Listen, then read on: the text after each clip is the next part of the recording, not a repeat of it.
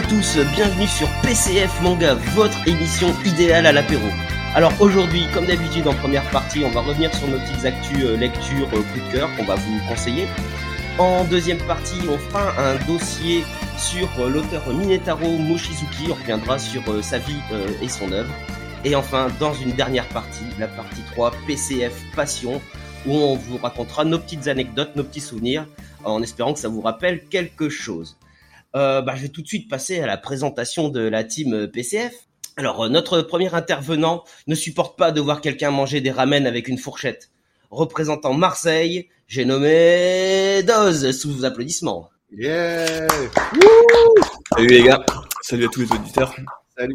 Salut Doz. Ça va mon Doz Ça va? Ouais, ça va, ça va et vous? Tranquillou, tranquillou. Alors t'as du mal à manger. T'aimes pas manger les ramen avec des fourchettes? Non, c'est pas ça, il aime Non. pas voir les gens manger des ramen avec des fourchettes. Ah, je supporte pas. C'est scandaleux. T'imagines manger tes ramen, mais comme des spaghettis avec une fourchette et un- une cuillère, tu sais, puis tu les tournes. Et une cuillère où tu, tu tournes dans la cuillère à l'italienne voilà, c'est ça. avec des boulettes. Et tu demandes, vous avez du parmesan s'il vous plaît?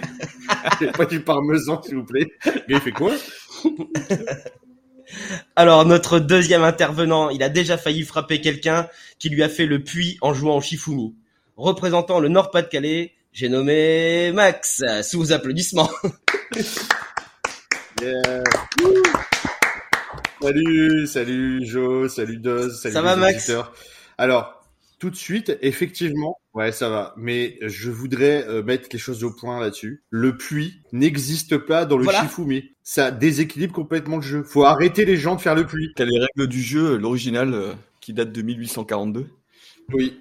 Fait Jean-Michel Shifumi, il avait tout écrit et euh, ça interdit le puits. C'est catégorique, c'est interdit. D'ailleurs, il y a bien trois trucs. C'est Shifumi et pas Shifumi euh, Taka avec euh, un puits. Parce que ça veut dire puits Taka en japonais. Oh, Non, mais le jeu est déjà parfait comme ça. Quel est le con qui a rajouté le puits Qu'on me trouve, le gars qui a rajouté le puits?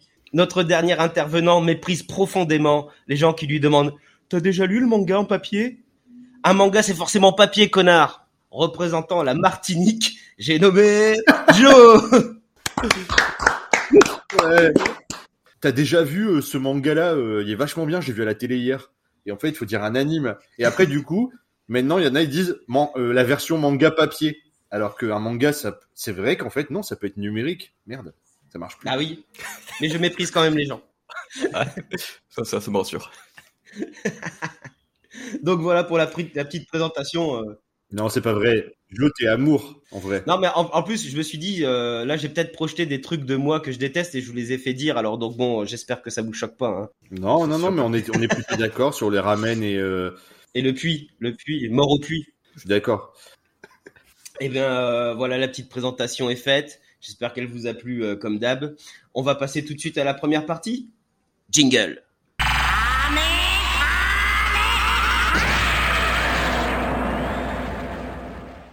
Alors, euh, petit point euh, sur euh, l'ambiance sonore. Je rappelle que j'enregistre sur ma terrasse en Martinique et que quand la nuit arrive, vers 18h à peu près, eh bien, vous allez entendre plein de bruits de zozio et de bêtes. Eh bien, ce n'est pas rajouté en post-production. C'est normal, c'est l'ambiance qu'il y a sur ma terrasse. Et puis PCF, pourquoi? Ben pourquoi? Pour pastis, coco, fricadelle, manga, qui rappelle ben, un peu partout où est-ce qu'on est. Hein. Pastis de Marseille, coco de chez moi, la Martinique, et la frica, la fameuse frica du Nord. Voilà pour PCF. Alors du coup, PCF manga, euh, première partie. On va tout de suite euh, vous parler de nos petites actus lectures, nos petits coups de cœur, euh, de ce qu'on a lu ces derniers temps, ce qu'on a pu trouver dans nos librairies. Alors bon, Max, on va commencer par toi. Tu vas nous parler de Prisonnier Riku, il me semble. Oui, alors du coup, j'ai décidé là de sortir l'artillerie lourde. C'est un gros, gros, gros lot. Un énorme, énorme coup de cœur pour moi. Euh, ça fait longtemps que je voulais en parler et euh, j'attendais quelques émissions pour quand même euh, pas tout de suite sortir l'artillerie lourde. Mais euh, bon, voilà, c'est un coup de cœur qui est pas récent. On l'a, dit qu'on présenterait pas forcément euh, des choses qu'on a lues euh, là tout de suite. Donc, Prisonnier Riku, Shujin Riku en japonais. Donc, c'est un shonen manga de Shinobu Seguchi qui a été prépublié dans le Shonen Champion des éditions Akata Shoten au Japon entre 2011 et 2018. Il y a eu 38 tomes reliés et chez nous, c'est sorti chez Akata entre 2014 et 2021. Donc le 38e tome est sorti à la fin de l'année dernière et la collection est maintenant complète. La traduction est de Tetsuya Yano. Alors le petit synopsis. Euh, il y a eu une météorite qui est tombée euh, sur Tokyo. Donc on est dans un monde euh, futuriste, pas post-apocalyptique, mais il y a eu une grosse catastrophe. Donc cette météorite qui est tombée sur Tokyo, qui a fait que la ville a été coupée en deux par la météorite qui est arrivée en plein milieu de la ville, qui a coupé la, ville en deux.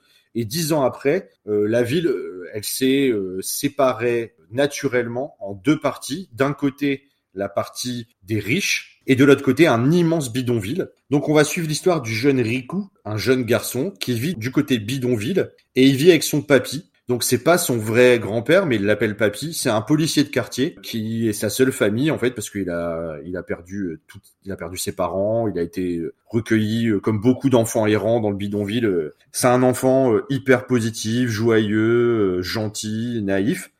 Et un jour en fait, il revient dans le, le le commissariat de quartier où il y a son papy.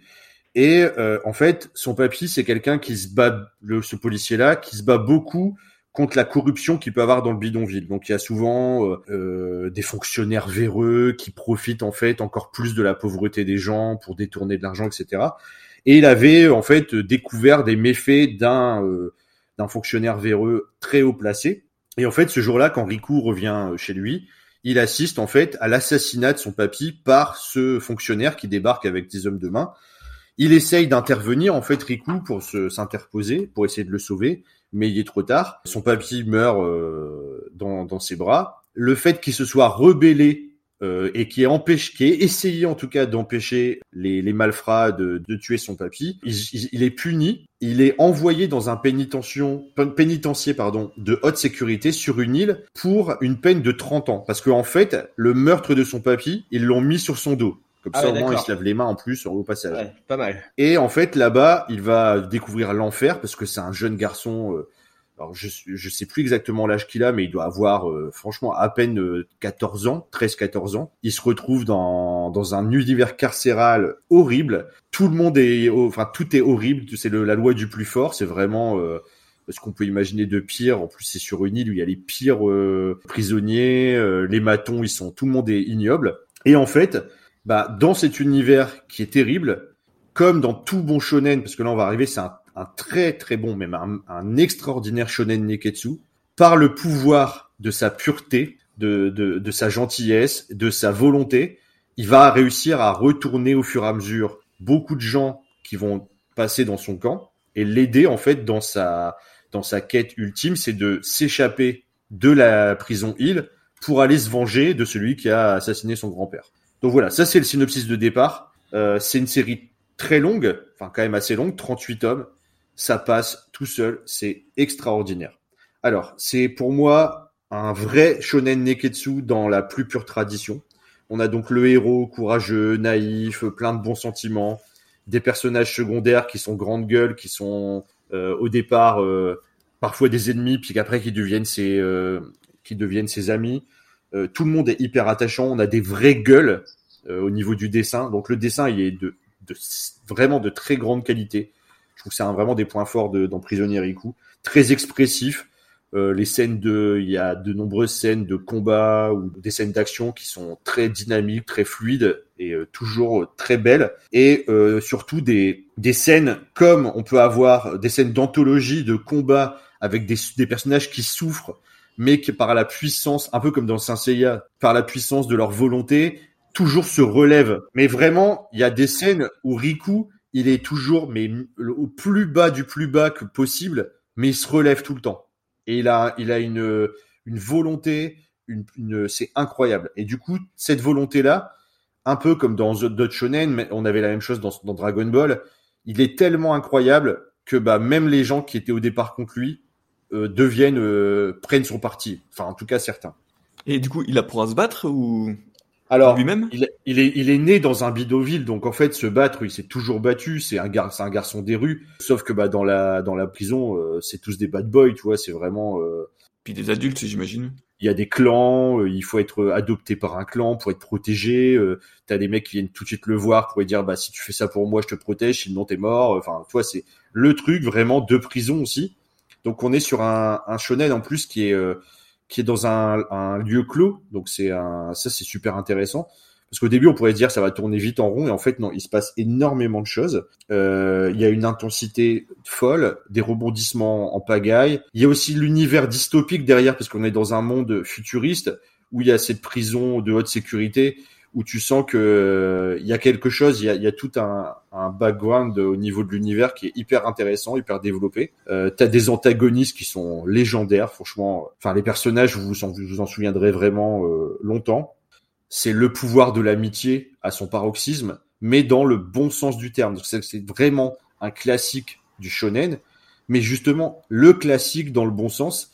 Pour moi, le vrai neketsu, neketsu qui veut dire sancho en japonais, où là, on a vraiment la vraie pureté, le vrai Neketsu comme moi je l'aime.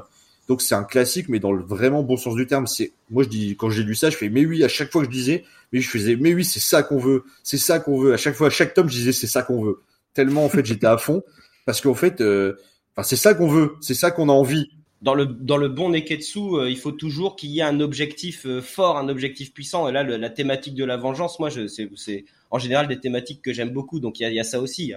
T'as ce, ce truc de vengeance là que tu dois Bah, avoir euh, à la fin. Tu dois avoir une jouissance s'il l'accomplit. Euh, ça doit être génial. Alors je vais pas vous dire, il se passe énormément de choses. Vous imaginez bien en 38 tomes. Au dé- voilà, au début il y a toute une partie, toute une première partie. Alors sans du tout spoiler, où il est plutôt euh, prendre ses marques dans la prison, se faire des, des se faire des amis parce qu'il sait que tout seul il va pas pouvoir survivre. Et Mhm. c'est très difficile en fait. C'est juste un gosse qui, qui se retrouve là-bas pour 30 ans. Il sait pas du tout comment il, il- pourquoi ça lui arrive. Et voilà. Bon, donc c'est extraordinaire. Fabuleux, c'est indispensable, c'est une tuerie, j'en rajoute des tonnes et des tonnes, mais j'adore, c'est vraiment, je pense que c'est mon shonen préféré euh, de l'époque moderne, mais tellement loin de tout ce que, pourtant, voilà, on en a déjà parlé, moi les shonen maintenant, je suis parfois lassé, même tous les trucs du shonen jump et tout, il y a des bonnes choses, tu vois, on a parlé de Dr. Stone et tout, mais là on est à des niveaux stratosphériques pour moi, au niveau shonen, Peut-être que ça me touche aussi parce que c'est ça qu'on avait quand on était plus, on va dire quand on était plus jeune. Je croyais que tu allais dire, euh, ça me touche aussi parce que moi j'ai fait de la prison. on retrouve on, re- on retrouve ça parce que ça le ça le c'est moderne mais à la fois avec vraiment un côté classique qui est assumé et qui est euh, qui est fou. Si vous commencez prisonnier Riku, vous serez comme moi prisonnier de Riku et vous ne l'oublierez jamais. Voilà, c'était ma petite phrase que j'avais écrite. Oh, quel trait d'esprit. Oh, des proches sortent de ce corps. Pour terminer, euh, on a euh, une belle édition, donc chez Akata, qui fait toujours du bon boulot, avec un format shonen euh, classique mais bien fait, des belles couvertures. On a deux grands arcs dans le manga, et en fait chaque partie a une couleur. La première grande partie c'est en bleu, donc là on a vraiment des, des jaquettes bleues globalement, et après on a la deuxième partie qui est en rouge. Et ça représente aussi euh, sans pareil encore vous spoiler, l'évolution du personnage qui passe de la, la pureté du bleu, l'enfance, à euh, la fureur du rouge et de la vengeance. Ah, je crois que c'était rouge parce qu'il devenait communiste. Ça n'a rien à voir. Un point très important quand même, parce qu'on a toujours dit qu'on voulait parler de manga qui était disponible. Il faut savoir que sur Prisonnier Riku, il y a quand même certains tomes en rupture. Alors j'ai été revérifié actuellement. Il y a sur les 38 tomes, il y en a 4 qui sont en rupture. Par contre, ils font régulièrement. Alors c'est compliqué parce que c'est une série qui s'est pas trop vendue et c'est incompréhensible. Franchement, c'est je ne comprends pas pourquoi tout le monde saute pas là-dessus. À chaque fois, j'en parle avec mon libraire, on dit mais pourquoi Prisonnier Riku ça marche pas? Et il dit bah je ne sais pas, je ne comprends pas. C'est il y a deux choses que je ne comprends pas. euh, c'est euh, la création de la Terre, euh, l'humanité, et pourquoi Prisonnier Riku n'a pas marché. C'est des trucs, c'est les mystères de la nature. C'est quand même trouvable en occasion. Alors, il y a cer- certains tomes en rupture, faut attendre par des, à certains moments, ça va être cher et tout. Moi, j'ai réussi à, à faire toute la série. Pourtant, pas, je l'ai pas démarré quand elle est sortie. Je l'ai découvert plus tard. Ils étaient déjà au tome euh, presque 30. Donc, il y a certains tomes, j'ai un peu galéré, mais en cherchant, en étant patient, on y arrive. Et je passe un petit message pour terminer. Akata, vous avez de l'or en barre. Rééditez, s'il vous plaît, les tomes manquants. Refaites de la communication. C'est extraordinaire. S'il vous plaît, lisez Prisonnier Riku. Et surtout, il a fait un autre manga depuis euh, euh, Shinobu Seguchi. Il a fait même des petits one-shots, je crois, à Prisonnier Riku. Enfin, sortez-les. Sérieux, s'il vous plaît, sortez-les. Voilà. merci Akata d'avance. Euh, on vous aime, bisous plein de cœur. ouais, mais c'est parce qu'Akata ils font ils font souvent des shonen ou c'est un peu hors Bah non, justement. L'état d'esprit, ouais. C'est ça qui est en fait Prisonnier Riku, c'est un peu quand Akata a lancé son son vrai label indépendant, donc c'était en 2014, et ben justement ça a été un de leurs premiers titres. Et euh, le, le gars qui a créé Akata, qui était un ancien de chez Tonkam, il voulait avoir un grand shonen neketsu, mais de la pure tradition, et donc il est parti là-dessus. Par contre, comme ça n'a pas trop marché, parce que justement Akata était pas connu au début, puis ça a jamais été connu pour ça. Ils ont maintenant ils ont changé complètement de ligne éditoriale. De ligne éditoriale, ils sont beaucoup plus dans le, sociétal. Euh, bah, Joe d'ailleurs, tu vas nous parler d'un manga d'Akata tout, tout, à l'heure. Tout à fait. Donc on va avoir deux mangas d'Akata, et c'est vrai que dans leur catalogue, il y a rien d'autre comme euh, comme Prisonnier Bon bah voilà, hein, j'espère que le message est bien passé. Et puis euh, ben tu nous as bien donné envie, Max. Euh, j'ai hâte de, de, lire ça aussi. On peut passer à, à, à Doz? Ouais, c'est euh, bon. Sir, Sir Doz, tu vas nous parler d'un manga, c'est A Journey Beyond Heaven, il me semble. Exactement. La, les accents. Ah oui, bah oui. J'ose pas répéter le titre. T'as mis la barre trop haute, quoi. Donc, je vais vous parler de A Journey Beyond Heaven de Ishiguro Masakazu. Voilà, donc c'est un manga assez récent. Donc c'est de, c'est en cours, une série en cours, en six tomes au Japon et on est en, à six tomes déjà en France, donc on a rattrapé l'édition japonaise. Donc c'est depuis 2018 qui est sorti au Japon euh, chez Kodansha et depuis 2020 chez Pika Seinen, donc c'est bien Seinen. C'est traduit par euh, Leclerc et Johan. Voilà. Donc j'ai j'ai déjà parlé pas mal de SF et je voulais changer puis finalement en fait euh, ça fait partie de mes des bons mangas SF que j'ai que j'ai eu en décembre euh, janvier et j'ai quand même envie de vous en parler parce qu'il était il était vraiment bien surtout des derniers tomes euh, ça monte en puissance donc je trouve ça intéressant de vous en parler donc c'est vraiment de la SF euh, post apocalyptique euh, donc je vais faire comme d'habitude, hein, vous faire le petit synopsis oui. du ah, premier tome. Oui. Le petit synopsis. Exactement. Alors je commence. Un monde dévasté, un paradis aux apparences trompeuses, un périple dangereux. Dans un Japon dévasté par mystérieux cataclysmes, Maru et Kiroko, deux adolescents de la génération post-catastrophe, tentent de survivre. Malgré la menace de monstres dévoreurs d'humains qui planent, ils ont, ils ont un objectif, atteindre le paradis. Dans un immense jardin coupé du monde, un groupe d'enfants jouit d'une vie douce protégée par des scientifiques. Le monde extérieur leur est inconnu, mais certains d'entre eux s'interrogent, qu'y a-t-il au-delà des murs de leur paradis? Alors, c'est en gros deux histoires qui se passent en, parallèle. Donc il y en a un premier monde où en fait c'est euh, un, groupe d'enfants donc euh, avec des scientifiques un peu partout. Une sorte, ça se voit, c'est une sorte de monde euh, type expérience humaine en grandeur nature. Donc ils ont un, un espace de 500 mètres carrés avec un peu d'espace vert et ils vivent tranquillement sans être au courant de absolument rien de ce qui se passe autour. Ils ont même un peu des sortes de de pouvoir. Euh, ils ont des sortes de pouvoirs de prédiction. Il y en a un qui a un peu de force surhumaine, etc. Donc ils sont une vingtaine euh, d'enfants. Donc on suit un peu euh, leur histoire parce qu'en fait, au fur et à mesure, en fait, ils vont se poser des questions de qu'est-ce qu'ils font là. Ils deviennent de plus en plus curieux. Et en parallèle, on a un autre monde. Donc c'est le monde ouvert. donc c'est un monde qui a été plus ou moins abandonné par les humains. Donc en fait, le reste des humains, ils vivent en groupe euh, dans des petites villes euh, assez distincts les uns des autres. Donc hors de ces groupes, en fait, les humains ne s'aventurent pas trop dans le monde parce qu'en fait, il y a des monstres qui s'appellent ça les dévoreurs euh, qui pullulent et qui posent problème et qui rôdent partout. Donc en fait, les gens sont toujours sur le qui-vive quand ils doivent se déplacer. Les le groupe d'enfants qui sont un peu une expérience humaine, qui restent plutôt dans leur endroit. Mais ce qui est très intéressant, en fait, c'est le monde ouvert où en fait on suit deux enfants, donc c'est des ados. Donc en fait, il y a une fille qui fait garde du corps pour un, pour un garçon et ce garçon, en fait, justement, il cherche à atteindre donc le, paradis, entre guillemets. Donc on sait pas exactement ce que c'est, lui, il sait pas trop exactement ce que c'est. Donc euh, ils vont se balader à travers le monde pour essayer de capter euh, pourquoi du comment. Quoi. Donc moi, ce que j'ai vraiment beaucoup aimé euh, sur ce manga, c'est qu'en fait, c'est un manga qui est bourré de, de mystère et qui est ultra captivant. Parce qu'en fait, chaque histoire parallèle, on sent qu'il y a un lien entre les deux.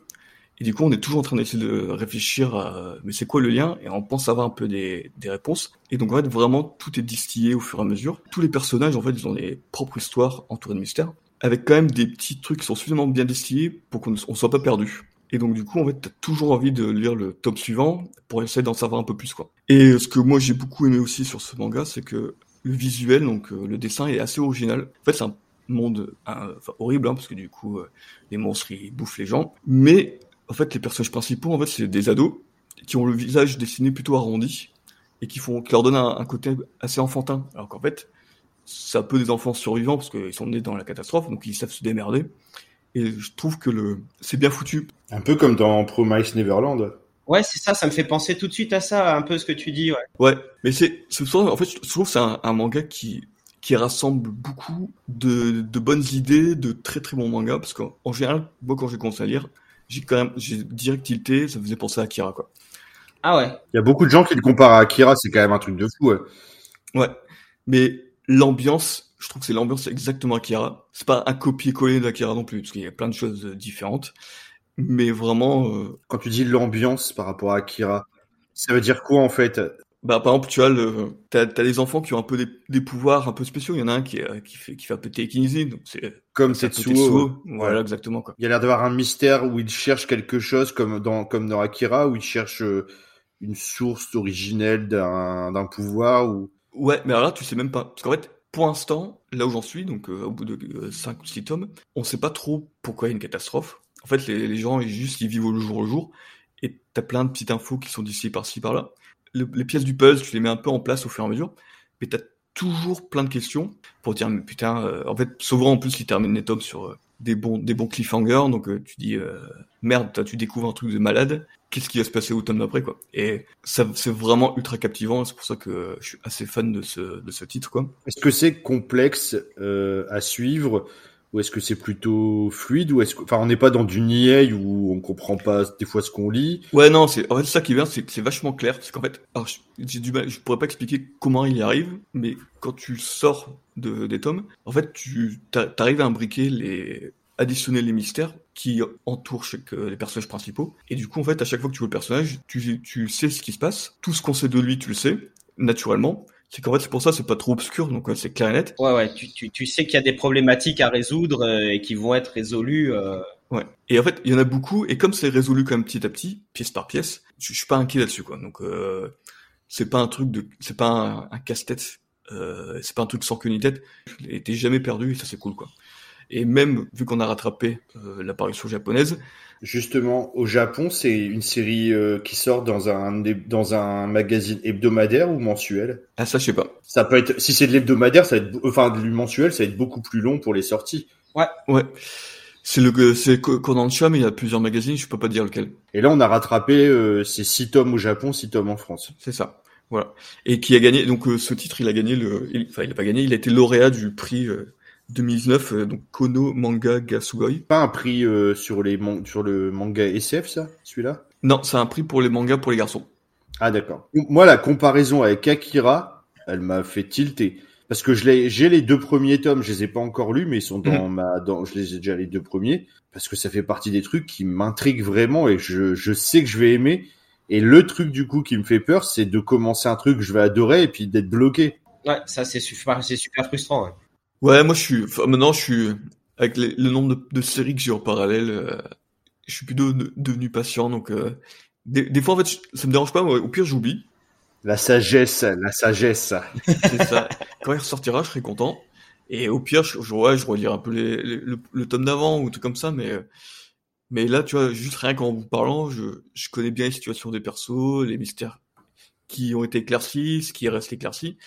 Donc, je pense qu'il a fait un suffisamment bon travail pour qu'on soit pas perdu en disant, euh, je me souviens plus de rien, où est-ce qu'on en est.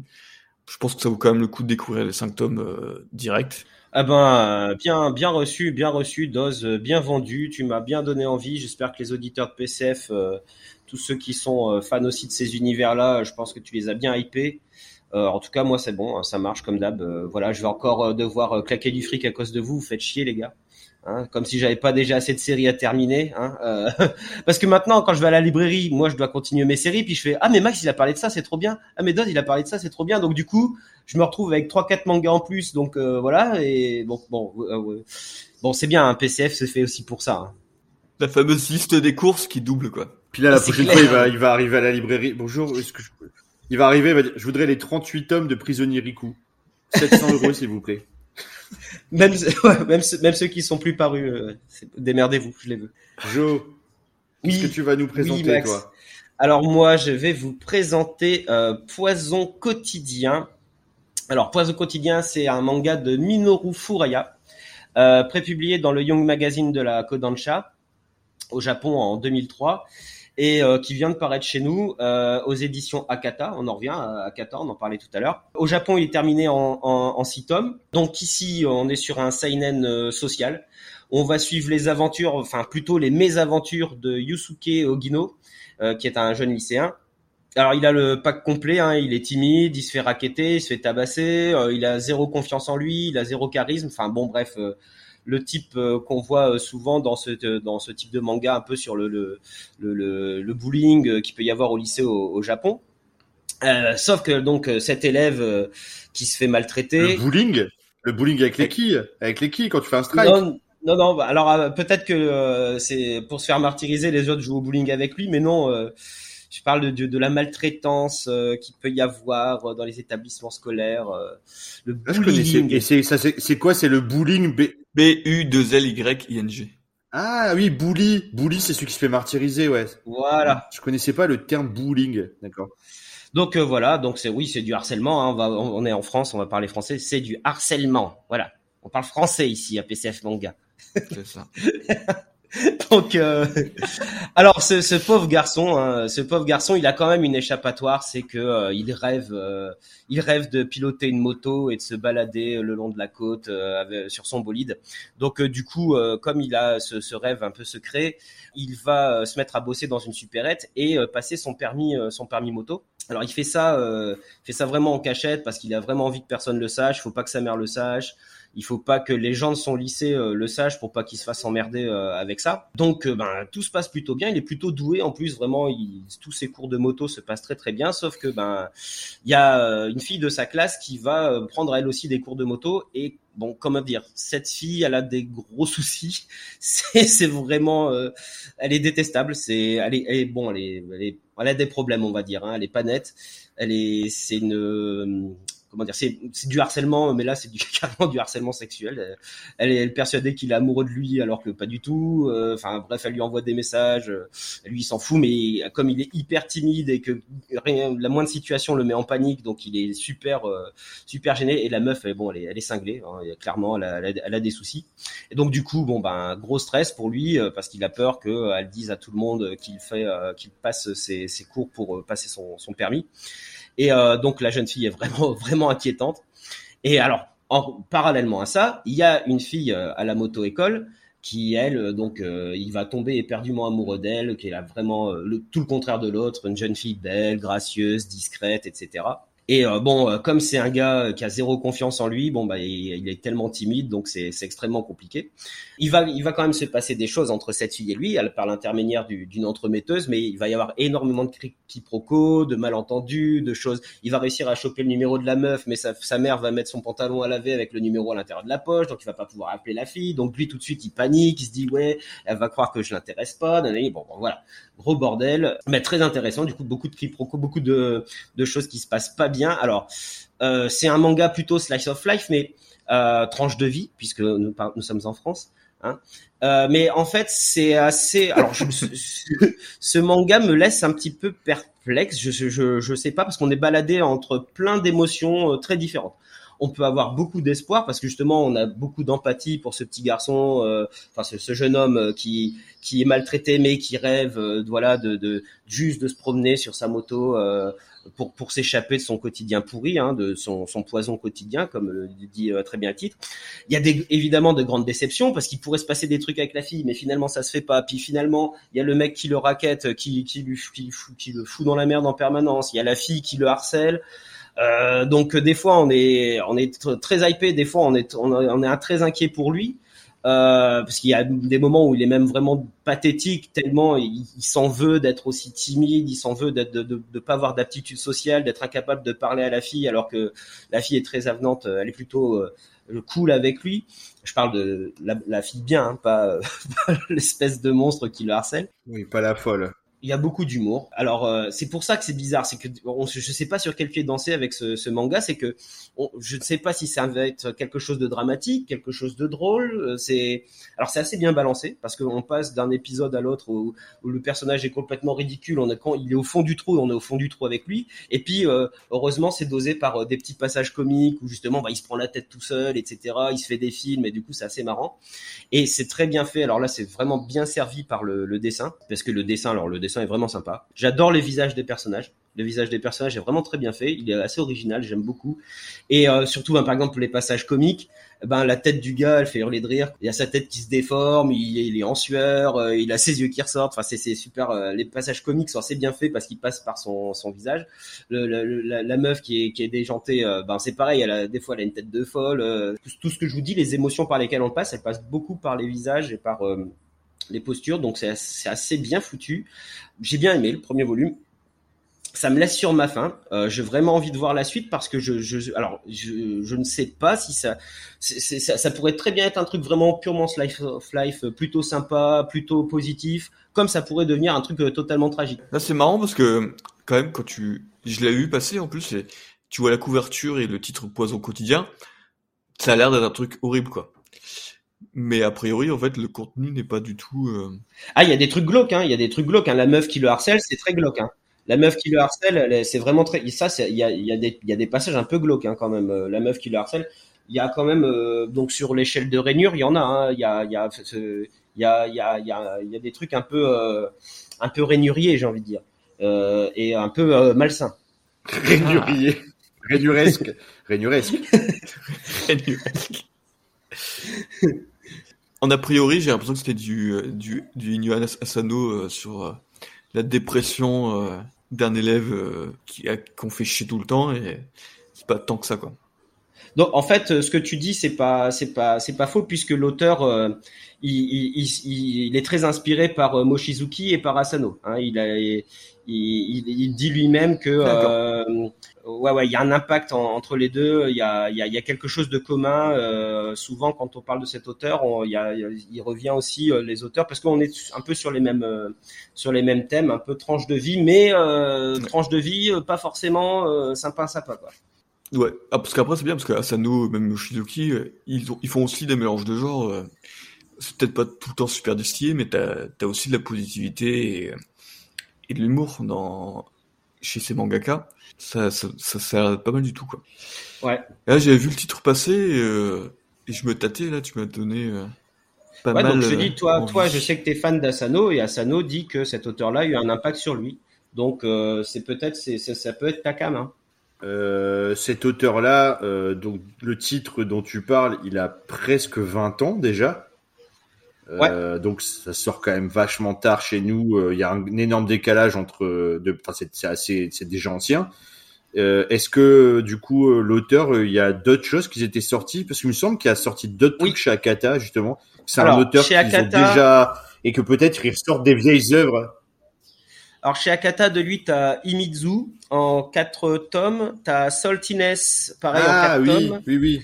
et tu as euh, Gerexis, la dimension invisible. Alors euh, ça c'est ce qui est chez Akata. Je ne sais pas tout ce qu'il a fait d'autre, mais en tout cas ça c'est dispo chez Akata. Et il y a deux trucs qui sont en what the fuck, euh, Gerexis Oui et, voilà, oui oui. et euh, Ça, c'est dans Saltines. la collection Alors, What j'ai- lu Saltines, c'est complètement c'est complètement fou. Et c'est vrai que j'adore. Je savais pas que c'était le même auteur. euh, bah du coup, euh, j'ai vraiment envie de. C'est peut-être une de ses premières œuvres. C'est plus ancien. Bah du coup 2003, euh, faut voir, faut voir. Euh, J'ai pas la chronologie de sortie de ses œuvres, mais euh, peut-être. Saltines, c'était vraiment cool. Alors attends, c'est sa deuxième œuvre parce que Saltines c'est de 2012, alors que Poison quotidien c'est 2003. Donc c'est sa deuxième œuvre. Imizu c'était en 2001, Ouais. Poison quotidien en 2003, Saltines en 2012. Donc euh, il y a eu un gros écart entre Poison quotidien et D'accord. Saltines. Ouais. Ouais. Ça, ça a l'air vraiment sympa. Donc PCF, première, PCF manga première partie, c'est terminé. J'espère qu'on vous a bien hypé, qu'on vous a donné envie de, de, nous rejoindre dans nos lectures. Et puis comme d'hab, Max nous a concocté un, un, petit medley pour nous mettre dans l'ambiance avant de partir sur la sur la deuxième partie. Alors Max, petit medley de Shiro Sagizu. Tu peux nous en dire un peu plus sur sur ce compositeur, s'il te plaît, Max? Oui, donc Shiro Sagizu. Alors, euh, je vais vous dire hein, le nom d'un studio d'animation qui va tout de suite vous parler et qui est mythique, la Genax. Donc ah. c'est ah là là la Genax. Donc le compositeur qui a fait euh, la plupart des séries de la Genax, notamment les, les séries de Hideaki Anno, donc Evangelion, Nadia, Gunbuster. Donc euh, voilà, les musiques sont extraordinaires. Avant d'être avec la Genax, il y a donc il y aura aussi dans le medley des grandes séries euh, que nous on a connues aussi enfants, comme euh, Kimagure Orange Road, donc Max et compagnie chez nous. Euh, il a fait aussi la musique de Jeanne et Serge. Donc voilà, je vais vous concocter un petit, euh, il y aura un petit medley de tout ça. Et puis bah j'espère que ça vous fera plaisir. Bah oui, comme d'habitude, Max, tes medley régale. Carrément. Tes medley régale toujours. Donc euh, on se retrouve pour la deuxième partie après ce petit medley.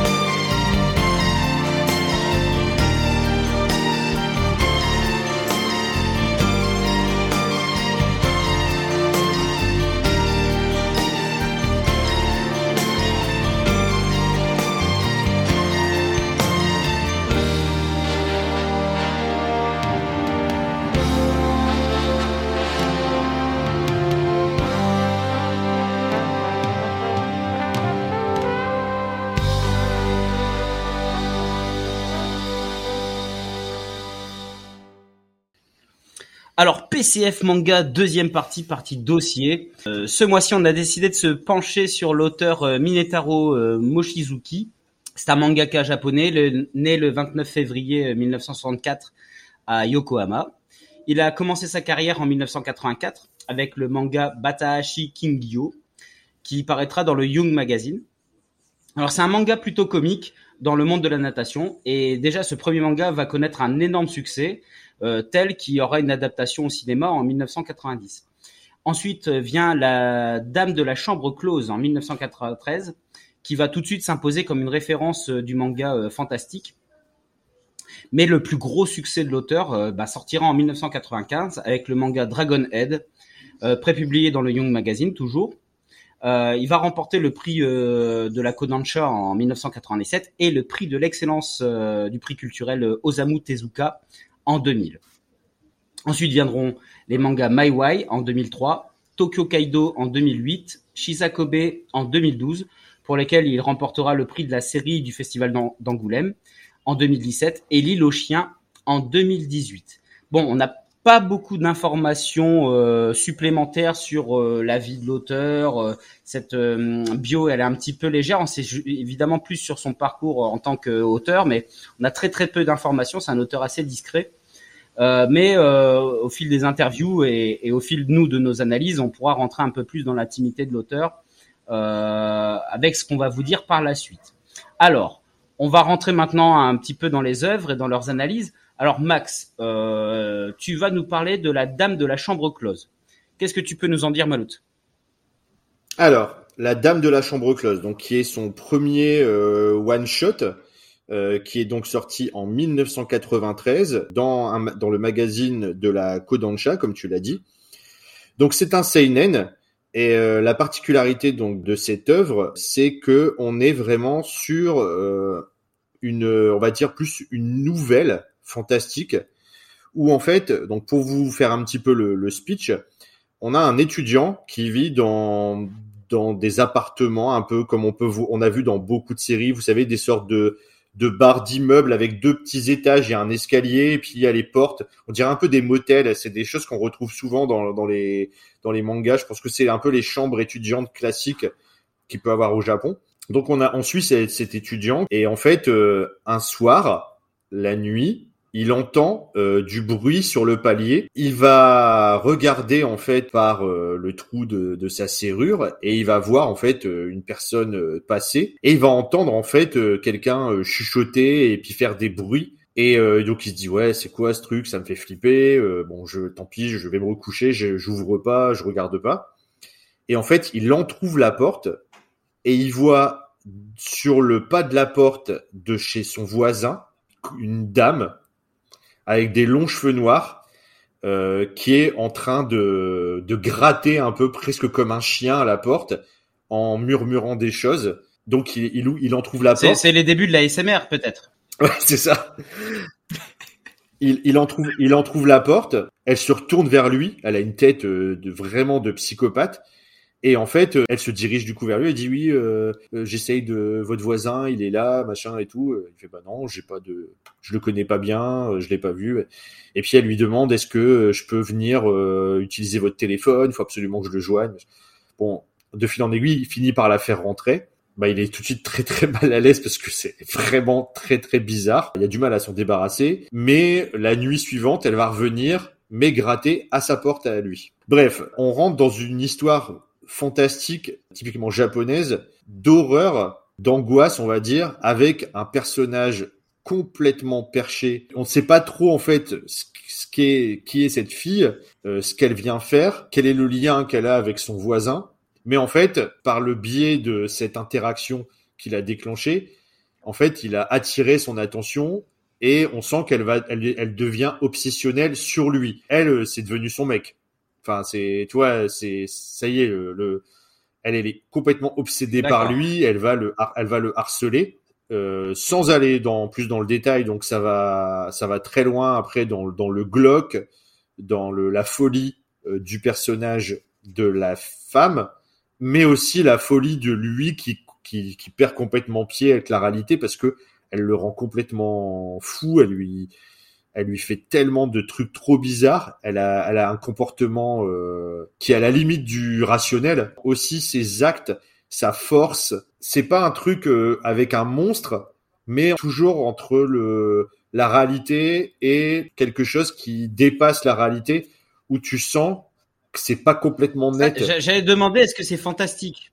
J'allais demander est-ce que c'est fantastique? Euh, parce que là, du coup, c'est il y, a une frontière un peu bizarre. Alors oui, bien sûr, c'est fantastique, mais on est tout le temps entre la frontière entre la réalité, la folie et quelque chose qui va plus loin encore que le que la réalité, c'est-à-dire un aspect fantastique. Bon, globalement, déjà on retrouve son son trait graphique euh, typique tout de suite dès sa première œuvre. Il a des personnages qui sont très caractéristiques avec un, un trait reconnaissable. Tout de suite, tu, tu, tu vois que c'est Mochizuki par, par rapport à ce que tu as pu voir par la suite. Moi, j'ai découvert après avoir lu des œuvres plus récentes, notamment Dragon Head. Tu reconnais déjà qu'il a un vrai univers, une vraie mise en page, une façon de construire les cases et, et, et de faire monter en fait l'angoisse, la peur, euh, qui est différente en fait de ce qu'on peut voir euh, habituellement. C'est-à-dire qu'on n'est pas sur de l'horreur frontale, on est sur une horreur qui est typiquement japonaise. Et pourquoi en fait j'ai parlé de ça dès le début? Je vais venir tout de suite à ça, c'est que en fait ça date de 93. J'ai pas trouvé d'informations dessus qui valide en fait euh, ce que je vais vous dire, mais je peux pas ne pas penser euh, à la vague des films d'horreur japonais des années 90, juste plutôt 97-98. On avait eu Ring, je sais pas si vous vous souvenez, avec justement ces personnages de femmes. Ring des longs cheveux là qui la femme en longs cheveux qui sortait de la télévision de la cassette. Et il y a eu aussi le, The mm. Grudge. Il y a eu toute une vague un peu de films comme ça de d'horreur japonaise typique euh, c'est vraiment devenu presque un, une caricature à un moment tellement il y en a eu. Mais aussi Junji Ito. Je pense qu'il y a du Junji Ito aussi dans ce que tu dis. Il y a ouais. il doit y avoir une, une quelque chose de, de commun Ouais, il y a un côté crasseux, il y a un côté glauque, il y a un côté mêlant. On sait pas trop où se positionner et ça, ça met mal à l'aise en fait du coup. Eh, il est fort, euh, il est vraiment très fort pour ce genre de de transmettre quelque chose dans son lecteur. Euh, enfin rien que en lisant ton synopsis, euh, je sentais déjà comment ça pouvait donner vu comme il écrit et c'est déjà flippant quand t'en parles quoi du coup. Ouais, c'est clair il y a, trop de mystères là. Il y a trop de mystères. C'est trop, trop énigmatique. Et en fait, lui, il faut savoir, c'est que il a en plus une relation euh, avec une fille, l'étudiant, et elle, elle va euh, voir cette fille-là comme son ennemie absolue parce qu'elle est hyper jalouse et elle est obsessionnelle. Et du coup, elle va, il va avoir aussi ce troisième personnage qui va être vachement important, qui va être, euh, qui va interagir avec avec avec cette relation complètement euh, perturbée euh, de cette femme qui pense parce qu'elle est rentrée téléphoner que ça y est c'est l'homme de sa vie euh, etc qui va qui va presque jusqu'au monstre de trucs qui dépassent le l'entendement en termes de force et de elle court dans la rue par exemple après telle ou telle personne on a l'impression qu'elle elle est jamais fatiguée comme si c'était pas on sait pas ce que c'est en fait. Mais c'est jamais vraiment dit. C'est pas pas rationnel ça donne un côté hyper glauque et vraiment un malaise qui est très très bien fait. Ouais, c'est vraiment, il, il, fait de l'extraordinaire, c'est-à-dire que du coup, c'est vraiment, ça sort de l'ordinaire, mais ça reste dans les limites de du possible, tu vois. Mais il flirte, il flirte beaucoup avec cette limite, ça qui est bon, quoi. Est-ce que euh, la limite, ou quand ça dépasse la limite, c'est euh, dans la tête du personnage principal, ou est-ce que c'est à la réalité? Où est la réalité, où est la fiction. Et on va revenir beaucoup dans, son œuvre. Il y a souvent ce mélange de réalité et de fiction, enfin de réalité et de, de, fantastique, où la, la, limite, elle est très, euh, elle est, elle est pas claire.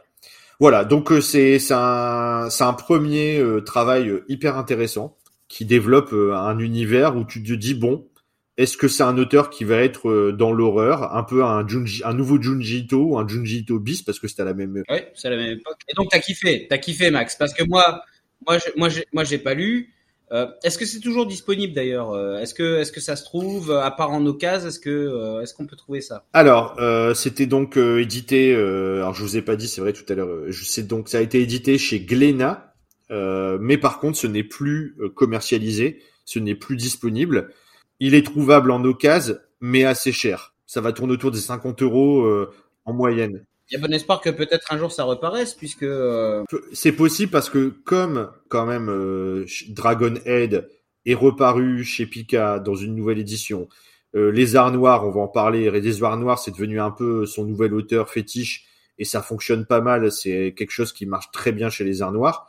Donc Glénat, pourquoi pas? Peut-être dans le cadre d'une réédition euh, un- un- en, en- en grand format, tu vois, pourrait faire quelque chose de comme un peu un Akira ou Mm. Blame, faire une belle édition en grand format, pourquoi pas ou même les, les, les Junji Ito aussi Qu'en qui ont été euh, réédités. euh, Ouais, surtout que c'est vrai que Jinji Ito fonctionne bien, donc euh, l'horreur, j'ai l'impression, fonctionne en ce moment, alors que c'est à une époque ça ne marchait pas du tout euh, en France. Euh, on sait bien, parce que Junji Ito par exemple n'a jamais euh, ne fonctionnait pas à l'époque et ça a été très très difficile euh, de trouver certaines certaines certains titres par la suite. Donc c'est vrai que si Glénat euh, nous entend et que et veulent éventuellement surfer sur la vague du Junji Ito, c'est complètement dans enfin ça ça pourrait être intéressant de le sortir. En plus, Max, tu as dit c'est un one shot, donc il y a pas mal de aussi de one shot, de vieux one shot qui ressortent. Ça pourrait être vraiment intéressant. Donc la dame de la chambre close chez Glénat est euh, donc euh, trouvable en occasion. Euh, si vous le trouvez, sautez dessus. Euh, mais il est assez, il est assez cher et assez rare à trouver euh, actuellement en tout cas.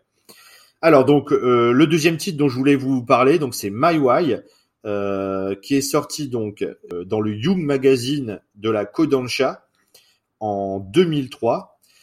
Euh, et chez nous, chez Pika, donc dans la collection graphique, donc en 11 tomes. Alors là, on est vraiment sur un univers euh, complètement différent. Et c'est là qu'aussi, euh, on va tout de suite voir euh, un point qui est intéressant, c'est que c'est un, un auteur hyper éclectique. C'est que là, on pourrait penser par rapport à sa première œuvre qu'on va être sur un, un auteur qui va faire plus de l'horreur. Et là, en fait, totalement différent. Mhm. On est sur le monde de la piraterie. Alors là, vous allez me dire, ouais, c'est One Piece, mais pas du tout. C'est le monde de la, c'est le monde de la piraterie actuelle. On est sur euh, l'histoire, donc une jeune fille qui est euh, championne d'arts martiaux, petite fille de pêcheur, va un jour découvrir que son grand-père était un, un grand euh, marin, un grand pêcheur, mais également pirate, mais pirate moderne, c'est-à-dire Est-ce qu'il avait mangé un fruit du démon? Non. Alors on est on est vraiment sur du seinen. On est sur euh, donc, les pirates des pirates modernes, des des, des gangsters vraiment euh, qui attaquent euh, d'autres bateaux pour euh, voler leur cargaison, euh, qui récupèrent des, des des trésors, mais en fait du coup c'est c'est on n'est pas sur euh, on est on n'est pas du tout dans un univers de, de trésors dans un coffre qui est caché sur une île avec une carte et qu'on met une croix à l'endroit où il y a le trésor. Là, ils volent des, ils volent des téléphones, des tablettes, des PC. Et en fait, un jour, elle est euh, donc cette euh, cette jeune fille, elle est kidnappée euh, par des catcheurs. C'est des pirates qui sont habillés en Pirate catcheurs. Et en fait, ils emmènent la fille disant que elle est la petite fille d'un ancien pêcheur pirate et ils l'en- ils l'enlèvent en se disant que bah ils vont l'aider à aller trouver les caches éventuelles de de son grand-père euh, voilà. Quand c'était un flibusqué, quoi. Donc là, on est, on est en fait sur un truc où il y a un mélange d'aventure, mais d'absurde aussi. On commence à, connaître le, le côté absurde de Mushizuki qu'on va retrouver par la suite dans Tokyo Gaido ou Shisakobe. Il y a beaucoup de moments absurdes, des personnages très décalés avec ces catch, avec catcheurs pirates et le côté aventure, le côté initiatique, le côté recherche euh, de, de trésors aussi. On est sur sur un titre, enfin hyper hyper intéressant qui a pas du tout du tout fonctionné. Et je comprends pas pourquoi en fait, parce que évidemment on n'est pas du tout dans One Piece. Peut-être que les gens en fait ont vu ça, se sont dit ouais trop bien, truc avec des pirates machin, puis ils se sont dit qu'est-ce que c'est que ce truc? Parce que c'est hyper décalé, hyper euh, bizarre en fait. C'est, c'est what the fuck? Ça ressemble à rien d'autre qu'on ait qu'on ait pu lire. Et je pense que ça a déboussolé les gens quand c'est beaucoup sorti. d'œuvres de Mochizuki, hein. C'est Ouais. ça. C'est, il est déroutant. C'est un auteur déroutant. On en reviendra après. Quand c'est sorti, les gens ils s'attendaient peut-être à de l'action, du combat, machin, etc. Alors qu'il y a beaucoup de, enfin, il y a plutôt de- plus de d'intériorité, de psychologie des personnages. Il y a de l'action, il y a, il y a, il y a, il y a, il y a de la violence, euh, il y a des monstres aussi, des moments. Enfin, il y a du, il y a du maillot de bain. Euh... Au niveau rainure, tu donnes combien Tu donnes combien en rainure? Rainure euh, sur une échelle de 1 à 5. Rainure ouais, 0,5 0,5. Le 5. Ouais, c'est pas, on n'est pas là-dessus quand même. Oh, ça. Non, on est, on est, on, on est, on n'est pas là-dessus. On est sur un, un- une aventure loufoque, humoristique, à tendance psychologique. Je sais pas comment dire le truc. non, mais c'est un peu ça. Super bien résumé. Parce qu'en fait, du coup, en fait, ça, ça parle aussi de, du passage à l'âge adulte de la jeune fille, de jeune fille à femme. Donc, non, mais on est vraiment sur un, sur un, une- un parcours initiatique. C'est pas sa meilleure œuvre. Franchement, de tout ce que j'ai lu, euh, je le mettrai pas euh, tout en haut. Mais c'est intéressant à, à lire. Je me suis pas, je me suis, j'ai pris quand même du plaisir. Je me suis pas ennuyé.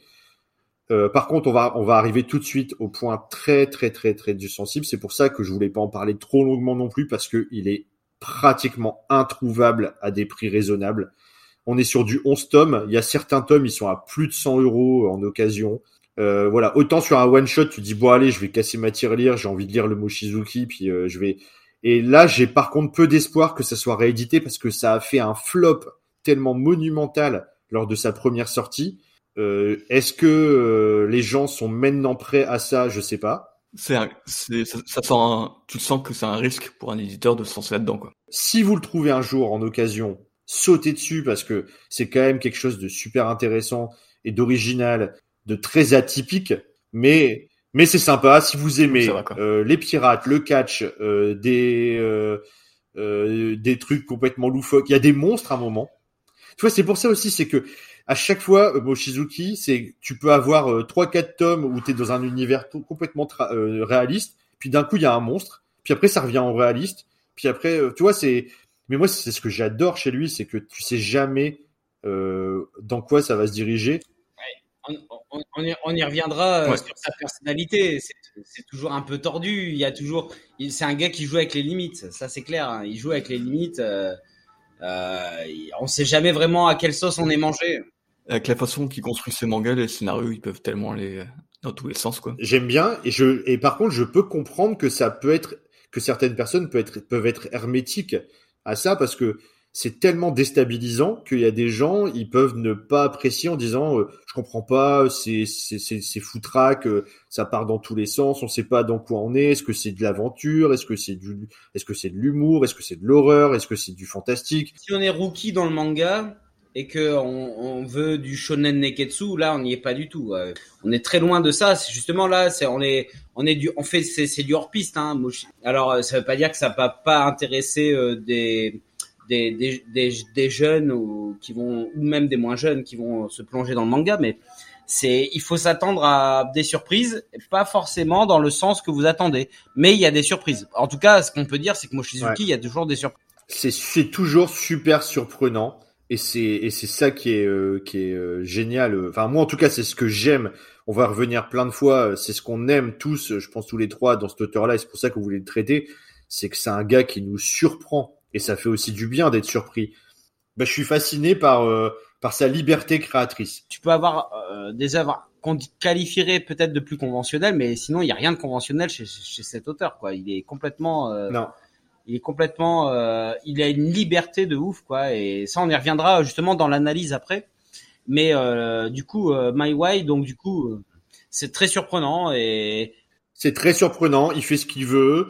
Euh, il fait partir son, son récit dans la direction qu'il a envie. Euh, que d'un tome à l'autre, il se dit tiens, euh, je vais changer de style. Je, enfin, pas de style graphique, mais je vais changer de l'histoire. Elle va partir dans autre chose. Puis après, je reviens.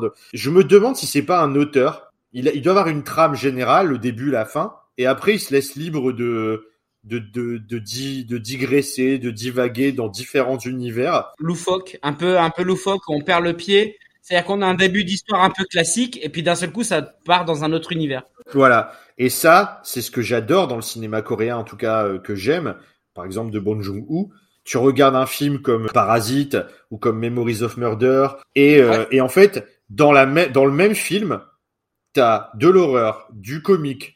Tu peux passer à l'émotion. Tu vas, tu vas revenir à sur du, du, du de l'absurde. Tu sais jamais à quelle sauce t'es pris en fait. Il y a toujours un mix entre tellement de genres que c'est c'est déroutant. Alors. C'est c'est vivant en vrai parce que la vie elle est pas uniforme. Et en fait il, il arrive à trouver Mochizuki euh, l'absurdité des situations graves. Il met un petit truc absurde mais comme dans la vie qui fait un peu dérailler le truc. Et du coup ça fait pas linéaire et ça et ça ça je trouve que c'est vrai. Enfin voilà, donc My Way euh, en 11 tomes chez Pika à, à, découvrir si vous le si vous aimez Mochizuki, si vous avez tout lu de Mochizuki et que vous arrivez à le trouver, allez dessus, mais c'est pas l'œuvre majeure euh, à à tout de suite euh, aller lire. Bon, bah, bah ok. Tu vas nous parler de l'île aux chiens aussi, qui est un manga qui a eu un énorme succès. Euh, est-ce que tu peux nous en parler, s'il te plaît, Mal Alors, euh, donc ça, c'est sa dernière œuvre en date. Donc, c'est une adaptation de l'île aux chiens. Donc, l'île aux chiens, c'est un dessin animé, euh, un film d'animation de Wes Anderson, un réalisateur américain euh, très euh, très atypique aussi dans, dans, dans son style et dans son univers. Et c'est pas étonnant finalement que il ait souhaité adapter en fait en bande dessinée, parce que là on, est vraiment, on sort presque du cadre manga, on est sur de la BD euh, presque comics, je trouve. Alors en plus, euh, Max, euh, je, je, me permets de, me permets de te couper. Apparemment, c'est Wes Anderson qui l'a contacté pour faire une adaptation apparemment. Alors pas exactement en réalité. En fait, Wes Anderson a, a fait un appel. Enfin, Wes Anderson et le studio producteur de L'île aux chiens, ils ont cherché en fait à faire une adaptation BD du dessin animé, comme parfois ça peut se faire, mais ils voulaient que ça soit fait par un vrai auteur. Et donc ils ont lancé un, un appel en disant bah qui serait intéressé euh... et Mochizuki il s'est il s'est précipité dessus. Et, Moch et Mochizuki a fait ouais ouais ouais moi moi moi moi moi. Enfin en gros enfin plus ou moins comme ça il a fait ouais moi je moi je veux moi je veux bien. Moi moi moi. Moi je veux moi allez je veux, moi, allez je veux. allez, allez s'il vous plaît les gars. Il s'est lancé là-dedans parce qu'il adore en fait Wes, Wes Anderson mais c'est pas étonnant parce que pour eux, remettre quand même Wes Anderson donc c'est un réalisateur américain qui fait des films vraiment underground euh, qui ont beaucoup de succès en Europe, je pense. Il est beaucoup moins connu aux États-Unis qu'en Europe. C'est un gars qui va au festival de Cannes, etc. Machin, c'est un peu la, c'est un peu, il est hype, mais c'est, tu vois, c'est pas Spielberg, hein, il va, il va pas faire un film avec euh, 4 milliards d'entrées. Mais il a, euh, il a un peu euh, une niche.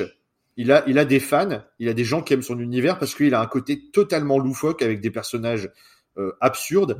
Son film, je pense, ses films les plus connus, il y a La famille Tannenbaum. que moi je connais moi je connais que j'ai beaucoup aimé Ouais. et c'est vrai que c'est un univers euh, assez proche Bah oui, quand tu vois Tokyo Gaido Ishisakobe, euh, mais complètement. Et c'est pas étonnant qu'il ait- qu'il aime Wes Anderson. Ils sont dans le même délire de, de loufoquerie euh, psychologique. Et du coup, ouais, Wes Anderson, il a fait euh, Darjeeling Express, il a, fait- il, euh, il a fait aussi euh, La vie aquatique avec Bill Murray, qui était une sorte, on va dire, de biographie euh, imaginaire du commandant Cousteau. C'était trop marrant. C'était un peu marrant parce qu'il vivait dans un, c'est dans un mec, c'est un sous-marin avec sa famille et tout, euh, avec un bonnet, euh, un peu comme le commandant Cousteau qui avait son bonnet rouge. En fait, ça parle toujours de des relations familiales, des personnages qui savent pas communiquer entre eux, qui sont tous un peu perchés, fermés dans leur dans leur bulle. Et donc l'île aux chiens, c'est une adaptation du dessin animé euh, qui raconte donc l'histoire de d'une ville qui se trouve euh, au Japon où un jour il y a une épidémie qui se développe chez les chiens et il y a un nouveau maire dans la ville euh, qui décide d'interdire les chiens. Il, en fait, il prennent tous les chiens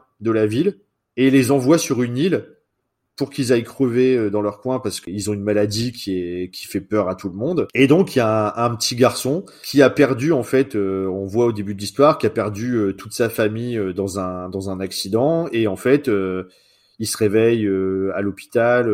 Il y a un chien qui est là. Le chien va va devenir son son ami et et vraiment il va créer une relation très forte avec lui. Et donc quand son chien est enlevé et en- envoyé dans l'île comme tous les chiens de la ville, lui, il décide de, de partir sur l'île pour retrouver son chien. Il arrive sur cette île où en fait, tu as l'impression que le virus a fait évoluer les chiens dans une sorte de, de communauté. Et donc, il essaye en fait de retrouver son chien et, il se passe euh, certaines choses. C'est très, c'est assez court. Hein. C'est, on est sur vraiment de la, de la nouvelle, euh, presque un conte. Voilà, on est sur un conte. Il utilise son trait et son univers graphique pour le mettre au service de ce que Wes Anderson avait essayé de faire. Euh, C'est très joli, sympa à lire. C'est très très rapide à lire. Franchement, euh, tu, tu lis le truc en 25 minutes. Moi, je suis resté un peu sur ma faim. C'est vraiment super court et du coup, euh, c'est un peu frustrant. Moi, j'aurais voulu que ça soit plus développé. Euh, Peut-être qu'en BD, euh, il aurait fallu que ça soit plus Ah ouais développé pour que ça soit plus intéressant. Moi, j'ai préféré carrément le film parce que le film, il apporte un univers graphique. euh, il y a, y a un ensemble dans le film et là, c'est ça va trop vite, c'est trop court, t'as pas le temps de t'attacher. euh, il y a des bonnes idées qui sont pas développées et ça va trop vite. Tu sens que c'est c'est une commande et qu'il a essayé de, de faire quelque chose euh, qui lui correspond à lui tout en respectant le truc d'origine. Il devait avoir quand même des contraintes. Pour moi, c'est c'est un peu une c'était un peu une déception quand même. Je vais pas le cacher que je vais pas dire que j'ai trouvé ça euh, extraordinaire. Non, j'ai fermé le truc en me disant ah d'accord. Mais Max, tu, as, tu avais vu le film avant? Ouais, j'avais vu le film avant il y a quelques temps et j'avais trouvé ça super sympa. J'aime bien en fait euh, ce que ce qu'il fait euh, Wes Anderson, que ça soit en film live ou en film d'animation. Franchement, je vous conseille plus de voir le film que de lire euh, l'adaptation. À part si vraiment, pareil, on est très fan de Mochizuki et qu'on a juste pour le plaisir des planches et de son style, parce que là, il est quand même dans, il a atteint un niveau et un, un style graphique super bon, je trouve. Enfin, c'est après Shisakobe, après Tokyo Gaido et Enfin, moi j'aime beaucoup, j'aime beaucoup. ça ressemble à rien ce qu'il fait. Ça fait partie des auteurs. En trois secondes, tu vois ses plans, tu fais c'est Mochizuki tout de suite. Et donc c'est chez Les Arts Noirs. L'édition elle est très jolie. Pas un format habituel Les Arts Noirs, c'est plus grand. C'est un format presque BD avec une belle euh, couverture cartonnée, mais euh, vraiment comme un comme une bande dessinée ou un, une belle bande dessinée franco-belge ou un beau comics. Voilà pour les trois petites œuvres à dire euh, entre guillemets mineures. On voulait démarrer par ça. Bah oui, mais même malgré le fait que ce soit des œuvres mineures, il y a tu as il y a un, un trait un trait d'esprit propre à l'auteur quand même qui est qui, se dégage nettement. Euh, euh mhm. on, voit qu'il y a quand même dans la partie loufoque, on y reviendra évidemment euh, après sur Shisakobe et Tokyo Kaido, il y a, il y a quelque chose de loufoque. Il y a une, une personnalité absolument particulière. Euh, alors, euh, Doz, toi, tu vas aller directement sur le gros morceau euh, Dragon Head, c'est-à-dire l'œuvre la plus connue, majeure de Mochizuki. Mais en fait, dans ce que tu as dit, Max, on comprend bien que c'est quelqu'un qui n'est pas figé. Il y a, c'est pas l'auteur d'une œuvre, c'est l'auteur de plein d'œuvres et qui va changer de style et qui va changer de propos et qui va changer de, de ton. Euh, et c'est ça qui est intéressant avec cet auteur. Donc, euh, Doz, toi, tu t'es attaqué au gros morceau. On va dire l'offre principale euh, de Mochizuki, c'est Dragonhead. Alors, euh, Dragon N, donc c'est la série qui a fait exploser sa carrière. Manga qui est apparu, donc c'est un seinen qui est apparu en 95 dans le Young Magazine, donc de la Kodansha, et qui est sorti chez nous en France en 2001, euh, chez Pika, en 10 tomes, et qui a été réédité en 2017 en 5 gros tomes chez Pika Graphique. En fin 2020, euh, Pika Graphique a réédité. Mais la toute dernière édition, elle pète la classe. En, noir, là, elle est carrément plus jolie. Mais là, tu le sors, tu dis, euh, tu sais pas si t'as pris un banana fish ou. Euh... Oui, c'est ça. ou un dragonette, quoi. Donc, euh, les traducteurs, donc Hiroshi Takahashi et Alexandre Tisserand pour l'édition les plus récentes chez Pika, quoi. Et donc, euh, je vais vous lire le petit synopsis euh, ah. du premier tome. Oui. Avec, en petite introduction, juste au-dessus du synopsis, Minetaro Mochizuki est le mangaka le plus doué de sa génération, signé Katsuhiro Otomo. C'est pas mal. Quoi. Yeah, bah oui, non mais ça déjà. Déjà ça, ça fait plaisir. On va dire un truc quand même là-dessus. Euh, Otomo, euh, donc Katsuhiro Otomo, l'auteur d'Akira, c'est quelqu'un qui est très avare en, en compliments c'est plutôt l'inverse en fait. Genre, il s'intéresse à personne. Tout le monde est nul. Enfin, tout le monde est nul. J'exagère, mais non, c'est presque ça. C'est presque ça. Euh, quand tu lui parles des mangas, il fait euh, bah les mangas ça m'intéresse pas. Il euh, y a personne qui m'intéresse dans les mangaka au Japon. T'as l'impression que c'est pas son truc. Euh. C'est pas son truc. Les mangaka, les mangas l'intéressent pas euh, très peu. Et lui, il, il voit que par bah ses, ses, idoles, c'était les mecs de l'époque de Metal Hurlant. bus euh, Mobius, tout ça, etc. Ou, ou, alors des mecs qui sont très dans l'univers graphique, architectural, etc. Et en fait, le seul qui trouve grâce à ses yeux, c'est quand même Minetaro Mochizuki. C'est ouf. Et en fait, moi je le dis tout de suite, en tout cas, euh, là on va aborder une œuvre qui pour moi, et je parle que pour moi, après vous direz vous, qui est pour moi de la dimension d'Akira. J'ai pas peur de le dire. C'est-à-dire que là, on est sur un truc monstrueux pour moi, un truc où tu te prends la claque de ta vie. Donc, ça m'étonne pas en fait que Katsuhiro Tomo il est, il, soit aussi dithyrambique sur euh, sur euh, sur Mochizuki. Parce qu'il a jamais pu lire Dragon Ball Super. ah, c'est clair. Et hum, ouais, parce que vraiment Dragonhead, moi je l'ai lu il y a quelques années, donc là je l'ai re-relu pour euh, justement préparer l'émission, et c'est clair que j'ai repris la, même claque qu'il y a quelques années. Enfin, ça, te, ça change, ça change pas quoi. Donc je vais quand même vous lire le petit synopsis pour résumer, hein, parce que je vais pas aller trop loin. Donc c'est une classe de jeunes japonais qui rentrent en train vers Tokyo lorsque sous un tunnel, c'est l'accident. Teru, Nobuo et Ako échappent à la mort, mais enterrés vivants, comment ne pas sombrer dans l'obscurité? Donc vraiment, euh, le manga s'ouvre avec, euh, en gros, donc des jeunes qui sont dans un train. Euh, on sait pas ce qui se passe. Il y a un trou noir et puis euh, donc il y a le héros principal, on va dire, euh, qui est donc euh, Teru, qui va se réveiller, et qui se rend compte que tous les gens autour de lui euh, sont euh, morts. Et, et donc en fait, euh, en cherchant un petit peu, il va se rendre compte qu'il y a deux survivants, donc un autre garçon, Nobuo, et une fille, Ako. Par rapport aux cinq tomes, le train et le tunnel, ça va prendre tout un tome. Et c'est là qu'on va commencer à rentrer dans l'univers euh, manga catastrophe. Alors c'est vraiment ça qui est fou, c'est que on sait pas vraiment combien de jours se passe tout ça, mais en bref, ils se mettent en mode survie, à se dire mais comment on va survivre, comment on va se sortir. Ils commencent à rentrer un peu dans des modes panique et ils commencent à partir en vrille quoi. Et tu sens euh, chez les personnages du coup le poids qui passe sur eux, ça c'est un truc de de malade. On pense au début qu'on va être sur un survival. On a ces trois personnages qui sont coincés dans ce tunnel. Et finalement, ça part très vite dans autre chose. C'est qu'en fait, c'est pas la, la survie du groupe qui est décrit.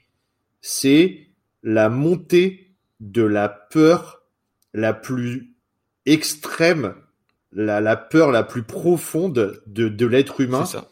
C'est-à-dire de se retrouver dans le noir. C'est ça. C'est-à-dire qu'en fait, ils, ils vivent, ils- il y a plus de, de- ils sont dans l'obscurité totale Ouais, ils ont des petits briquets tout ça, mais en fait, euh, la plupart du temps, ils sont dans le noir. Quoi. et du coup, ils, ils ont des hallucinations qui est provoquée autant par la peur, la faim, et et c'est hyper extrême en fait, c'est que c'est viscéral.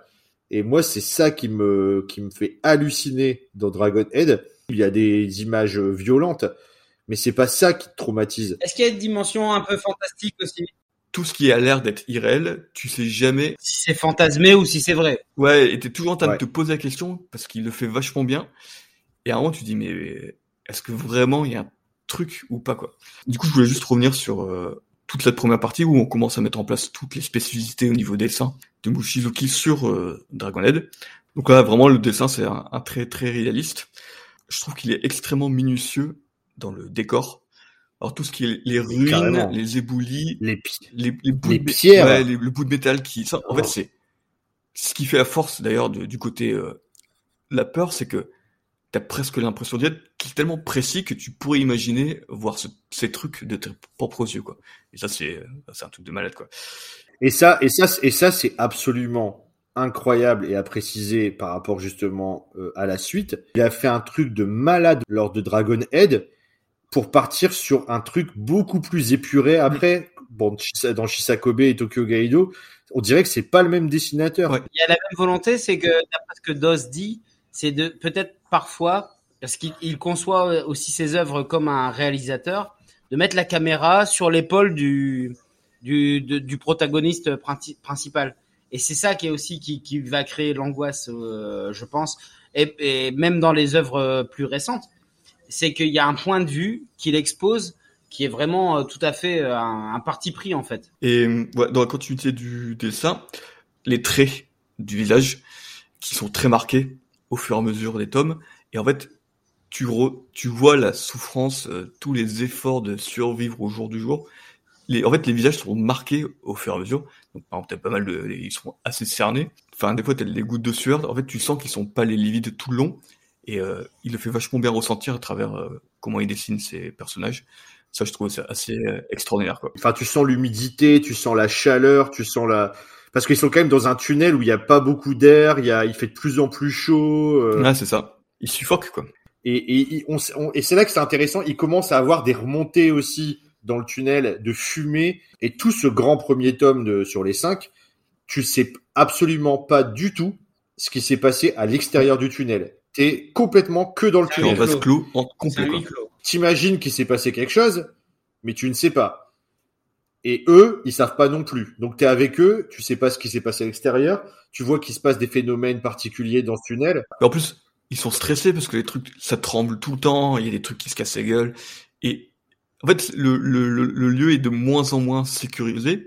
Et puis t'as pas dit aussi quand même, ils vivent dans un tunnel rempli de cadavres. Oui. Parce que Ah dans le train, euh, il doit avoir des, des dizaines de morts C'est ça, et, et, note- et surtout tous leurs camarades. c'est ça. Enfin, toute leur, toute leur classe.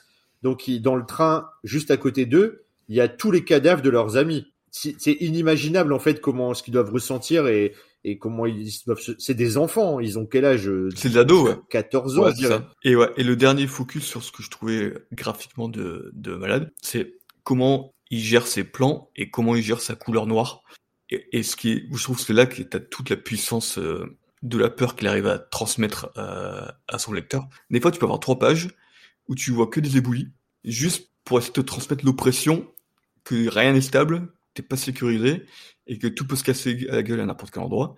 Et à un moment, en fait, il avec sa petite lampe torche minable et en fait, il éclaire le fond du tunnel, et puis en fait, tout, tout le cadre euh, est noir, et tu vois juste la toute petite loupiote de la lampe torche qui éclaire absolument rien.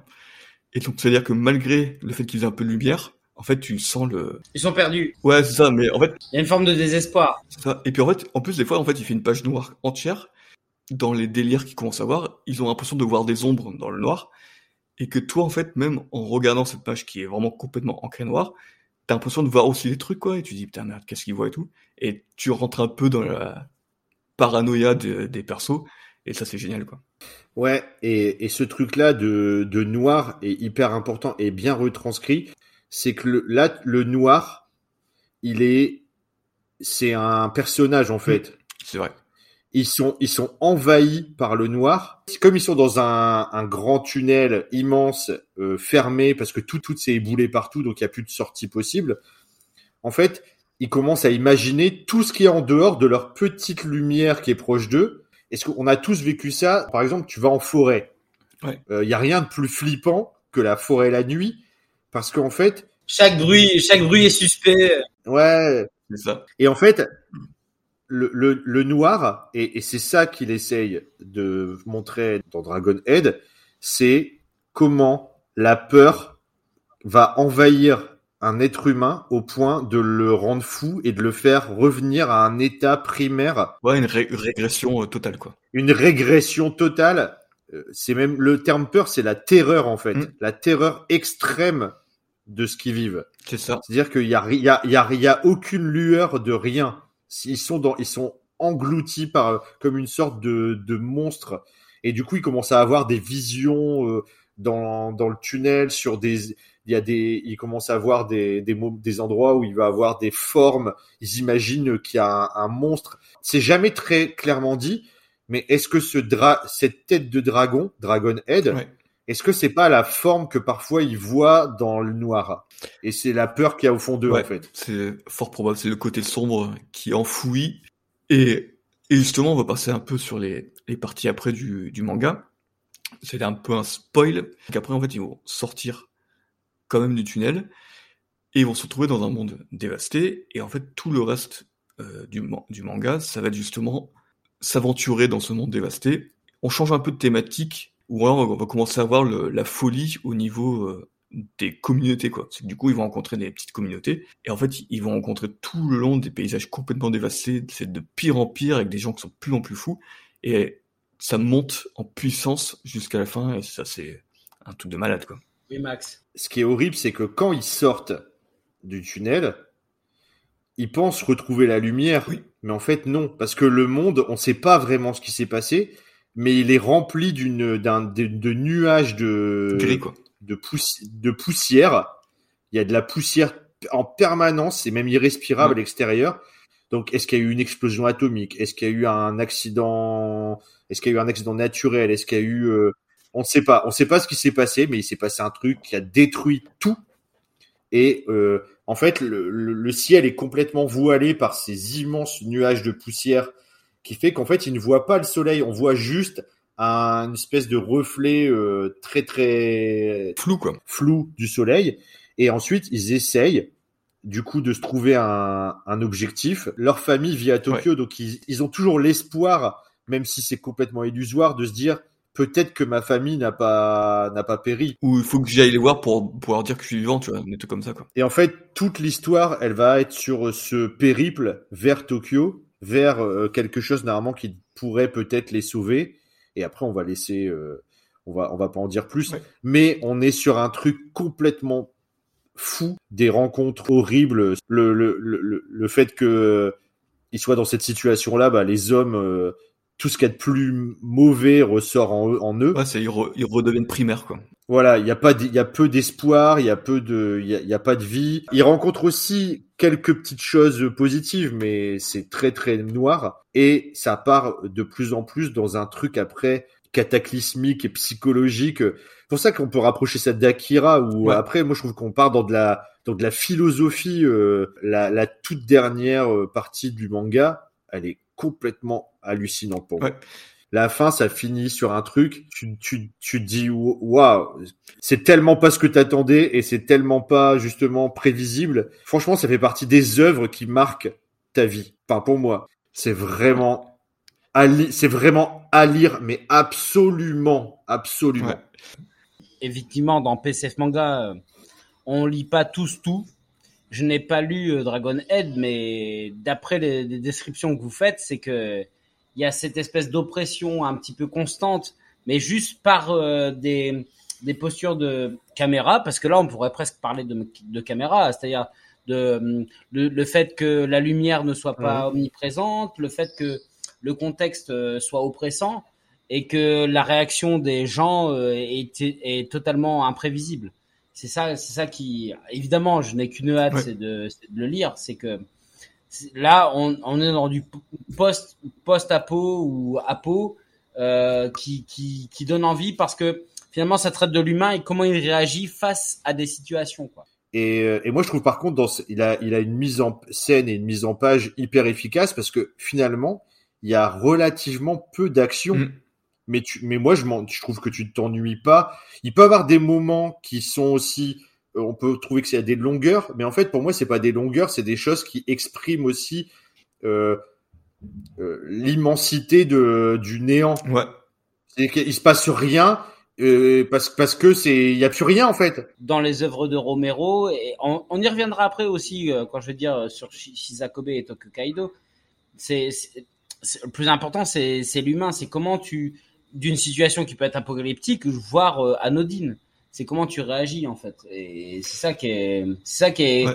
c'est ça que l'auteur, c'est la magie de l'auteur. Je pense que c'est de réussir à à transposer des situations de malaise et de réflexion euh, sur euh, sur des comment comment on réagirait? Parce que là je pense qu'il y a des gens euh, en Ukraine qui doivent se poser la question euh, comment on réagirait face à une situation aussi apocalyptique? Tu vois comment on ferait euh, parce qu'en fait le plus grand danger vient des humains peut-être plutôt que de la situation en elle-même Ouais, exactement. Et, et juste, moi je voulais dire une dernière chose. Ce que je trouve magnifique, il y a quelque chose qui est fort chez lui et que moi qui me qui me bouleverse, c'est euh, les personnages. Ils sont hyper hyper attachants. Ouais. Les deux personnages principaux et même Nobuo, Ouais. le, enfin le troisième, euh, t'es à, à fond avec eux. Et tu les aimes, Bien sûr. ils sont pas juste gentils. C'est pas ça. C'est pas que tu dis ouais ils sont parfaits. Pas du tout. Ils ont plein de, ils ont des défauts aussi. Ils sont, ils sont tellement bien décrits, tellement attachants, tellement réalistes, tellement vrais. Tu te dis c'est des vrais adolescents. C'est ça, quoi. Et, et moi je les, enfin je les trouve fabuleux les personnages. Ouais, ce que tu dis, Max, c'est pas mal euh, sur les personnages principaux. Même sur les personnages secondaires, je trouve qu'ils sont attachants. Mais ils ont toujours, ils ont tous un petit truc qui fait, une- qui en font une particularité et une certaine saveur et une certaine importance dans le scénario. Et ça, je trouve ça vachement bien. Et ouais, et juste, je voulais faire une petite remarque sur un peu, un peu de trait, un, un petit trait de caractère de euh, Mushizuki que j'avais lu. Euh, il avait déclaré qu'il était, qu'il était un peu fétichiste. Bah, il dit ça après en ri- en rigolant il a un peu un fétichisme sur les, bah, les pieds ou les baskets. Je trouvais qu'en fait, sur Dragonhead, il, il dessine vachement précisément les baskets. Et en fait, il y a un moment, en fait, au fur et à mesure de l'histoire, il cherche souvent des baskets et il change souvent de baskets. Et il les dessine vachement bien, en fait, ces, ces baskets. Et je trouvais ça marrant. Et en fait, j'ai retrouvé ça dans Tokyo euh, Kaido et Shisakobe, où euh, il y a souvent des gros plans sur les pieds, avec un effort quand même certain de dessiner des belles chaussures et, des beaux pieds quoi. Je trouve ça marrant. On reconnaît certaines marques, il n'y a pas genre des, des Nike, des Vans. Euh. Ouais, je crois qu'ils s'embêtent pas trop, ils cachent pas quoi, ils s'en foutent. Donc voilà, c'était juste ce petit truc, un côté un peu fétichiste dont il, il en a parlé dans l'interview en, rigolant, en disant oui, euh, j'ai des petits côtés fétichistes. Ouais, c'était un petit truc que j'avais vu, je trouve ça marrant quoi. Ouais, donc lisez Dragonhead, euh, franchement c'est c'est une tuerie, vous allez vous régaler. Et c'est toujours disponible chez, Pika. L'édition toute récente là de 2020, elle est vraiment belle quoi. Donc euh, c'est des grands formats, donc en fait ça magnifie largement son dessin. Ah non, mais de toute façon, euh, courez-y. Il euh, n'y a aucune hésitation à avoir. C'est un, un, must absolu de la bande dessinée euh, mondiale. Un méga classique. C'est un classique. Un classique. Non, mais c'est un, c'est un, méga classique de la trempe des, des Akira et autres. Pour moi, peut-être que, voilà, je précise que c'est vraiment personnel. Pour moi, c'est de la trempe des, des méga, méga classiques. Donc. Mais en même temps, euh, tout ce que vous dites depuis tout à l'heure, qui sont des, des œuvres que je que j'ai pas lues, c'est à, à, au lecteur de se faire son avis euh, personnel et, et c'est à lui d'apprécier en fait. Et c'est ça, c'est ça qu'on aime en fait. Donc, euh, ben moi, je vais vous présenter. je commence par quoi? Shizakobe ou Tokyo Kaido? Je vais commencer peut-être par Shizakobe. Euh, alors c'est un seinen euh, plutôt tranche de vie, publié dans le Big Comic Spirit en 2012 au Japon et paru en France chez Les Arts Noirs. Bon, euh, Les Arts Noirs qui a publié beaucoup de, de, de Mushizuki en 2015.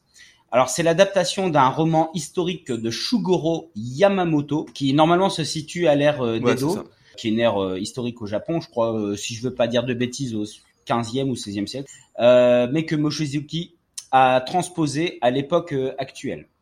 Alors le, le, propos reste globalement le même, même si euh, l'auteur il avoue qu'il a mis beaucoup de sa personne, euh, il a intégré beaucoup de, de sentiments personnels aussi dans, dans l'œuvre, tout en essayant de lui rester fidèle. Alors on y suit les, les tribulations de Shigeji, qui est un jeune charpentier en fait, euh, qui sort de ses études d'architecture. Et il a fait un tour du monde, un petit peu en mode hippie, et en fait, quand il rentre au Japon, bah, en fait, c'est parce que ses parents sont morts dans un incendie et en fait, euh, tout un quartier a brûlé. Donc ses parents, mais aussi le siège de l'entreprise euh, de son père euh, d'architecture, de menuiserie. Et donc, il décide de, de, reprendre le flambeau, non sans mal. Il veut remettre l'entreprise sur pied et en même temps, dans sa vie, ben, il va arriver plusieurs choses, notamment la jeune Ritsu, qui était une camarade de classe et en fait qu'il va embaucher, embaucher pardon, comme assistante. En fait, euh, c'est une femme de maison. En fait. Cette dernière, euh, elle est orpheline en fait, la pauvre Ritsu. Et de son passé d'orpheline, du coup, elle va accueillir des enfants, cinq enfants, qui se sont enfuis d'un orphelinat. Et euh, tout ce petit monde va devoir cohabiter ensemble dans la, la nouvelle maison entre guillemets familiale. Il y a d'autres personnages qui vont graviter dans, dans cette sphère comme le directeur de la banque où son père empruntait l'argent. Il est exceptionnel. Le directeur de la banque, de toute façon, je pense qu'il faut, il faut qu'on y passe un petit moment. La banque, il faut, il faut en parler. Il faut en parler parce qu'il est incroyable. Mais c'est quoi? Il est, il, est.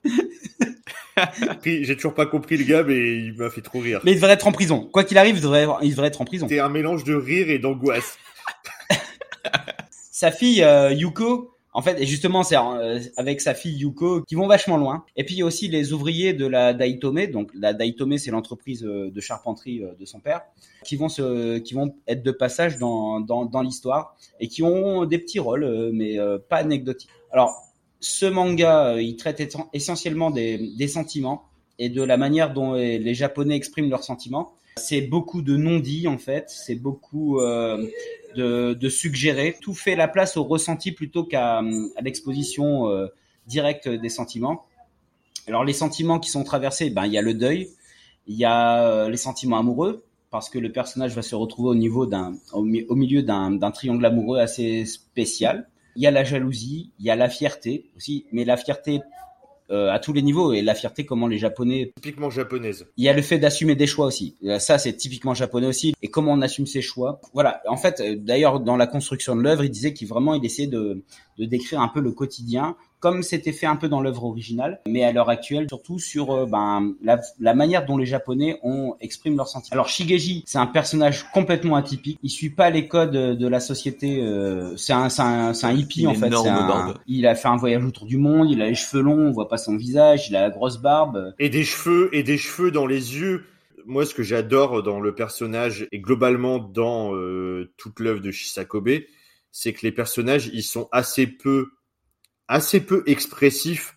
C'est beaucoup d'émotions intériorisées et, euh, et ça, et du coup, le, le moindre, la moindre expression ou le moindre euh, petit mouvement, il y a souvent la Ritsu, elle exprime beaucoup ses émotions avec des sortes de petits mouvements de, de main. Elle serre ses poings, les sourcils, elle, elle mord sa lèvre. Et du coup, ça, je trouve que c'est des petits, des petites émotions intériorisées, mais qui sont décuplées. Tu parles de détails au niveau physique, mais même des fois, c'est du détail par rapport aux objets, par rapport à où est posée la, la, la, la, la timbale de thé, où sont posés les, les chaussons, où sont posées la couverture. C'est aussi des détails par rapport à, à- Il y a une mise en scène qui est folle, mais on y reviendra après, sur Ouais. euh, à la fois la posture des personnages, mais aussi de, de leur environnement, qui veut en raconter beaucoup, beaucoup Mhm. en fait. Des personnages qui se contiennent tout le temps, et pourtant, c'est des mecs, c'est c'est des personnages qui ont des forts caractères. Et c'est juste que du coup, comme ils, ils expriment pas, t'as l'impression qu'ils sont en train, qu'ils pourraient exploser à n'importe quel moment, et en fait, jamais, quoi. C'est que du coup, tout est contenu tout le temps, et Mochizuki euh, exprime ça très bien par une métaphore. euh, C'est que euh, il dit que au Japon, effectivement, il n'y a pas de les portes. Vous savez, les, les, les portes coulissantes euh, avec des, des membranes en papier, il n'y a pas de verrou. Donc quand Mhm. la porte est fermée, Ouais. c'est que tu dois pas l'ouvrir. Par respect, tu dois pas l'ouvrir. S'il n'y a pas d'intrusion.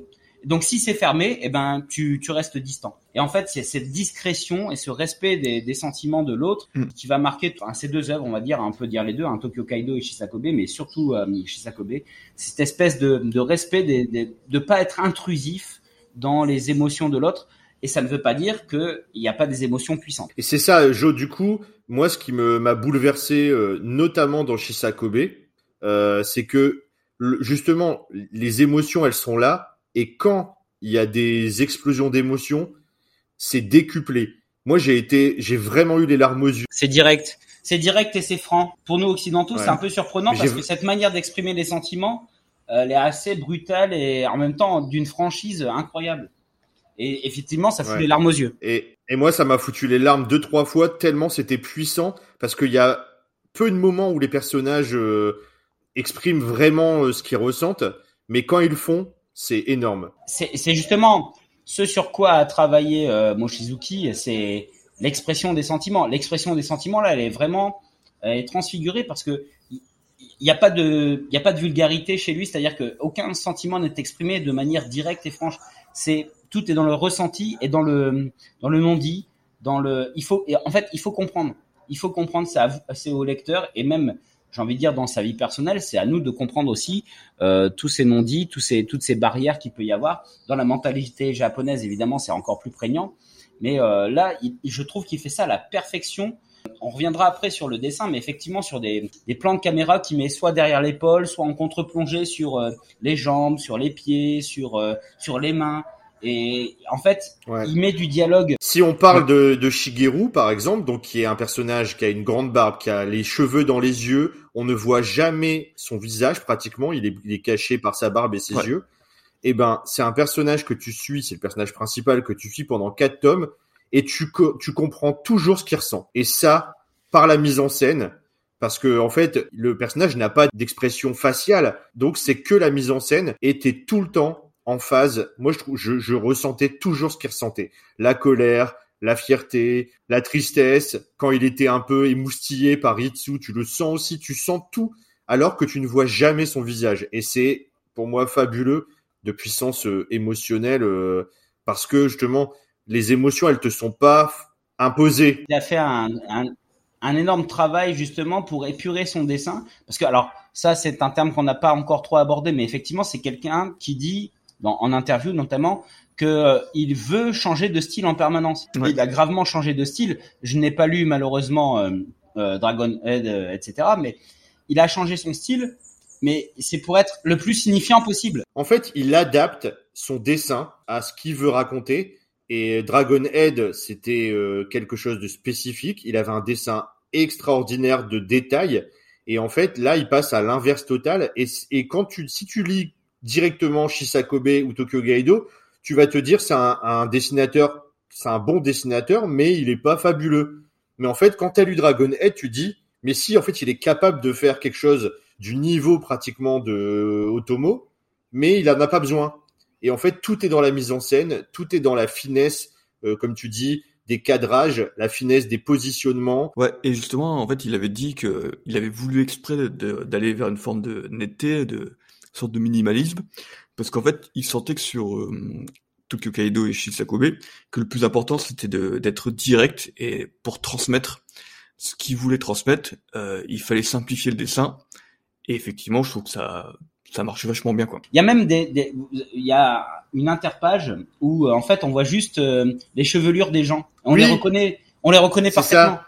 Oui, c'est entre les chapitres où il y a des petits dessins, euh, où il y a t'as pas de contour de visage, quoi. C'est incroyable. Ils sont caractérisés avec euh, les lunettes, les cheveux, les, les, les cheveux, les, la barbe. Et tout est dit. Tu as, tu as le caractère du personnage. Je, je voulais venir sur euh, sur euh, les influences parce qu'on ne peut pas justement euh, euh, parler de de cette partie en fait de sa carrière donc de Shisakobe et Tokyo Gaido sans parler justement du cinéma japonais des années 50-60, notamment euh, Akira Kurosawa, euh, Ozu, Yasujiro Ozu, Kenji Mizoguchi, euh, qui sont vraiment des réalisateurs japonais des années donc 50-60, qui avaient créé ce style qui avait été reconnu mondialement. Ils étaient passés dans des grands festivals, notamment Kurosawa, qui est reconnu encore maintenant comme un des plus grands réalisateurs de tous les temps. On le met au niveau de, de Kubrick ou autre. Et en fait, ils étaient exactement dans cette fibre du non-dit. C'est beaucoup de films qui sont des, des, dans des lieux clos, dans des maisons, dans des familles, où en fait, il y a des sentiments forts entre les personnages qui sont peu exprimés et en fait, il se met dans la droite ligne de ces de ces réalisateurs-là qu'il admire et qu'il adore, avec qui il a il a vu ces films-là quand il était enfant.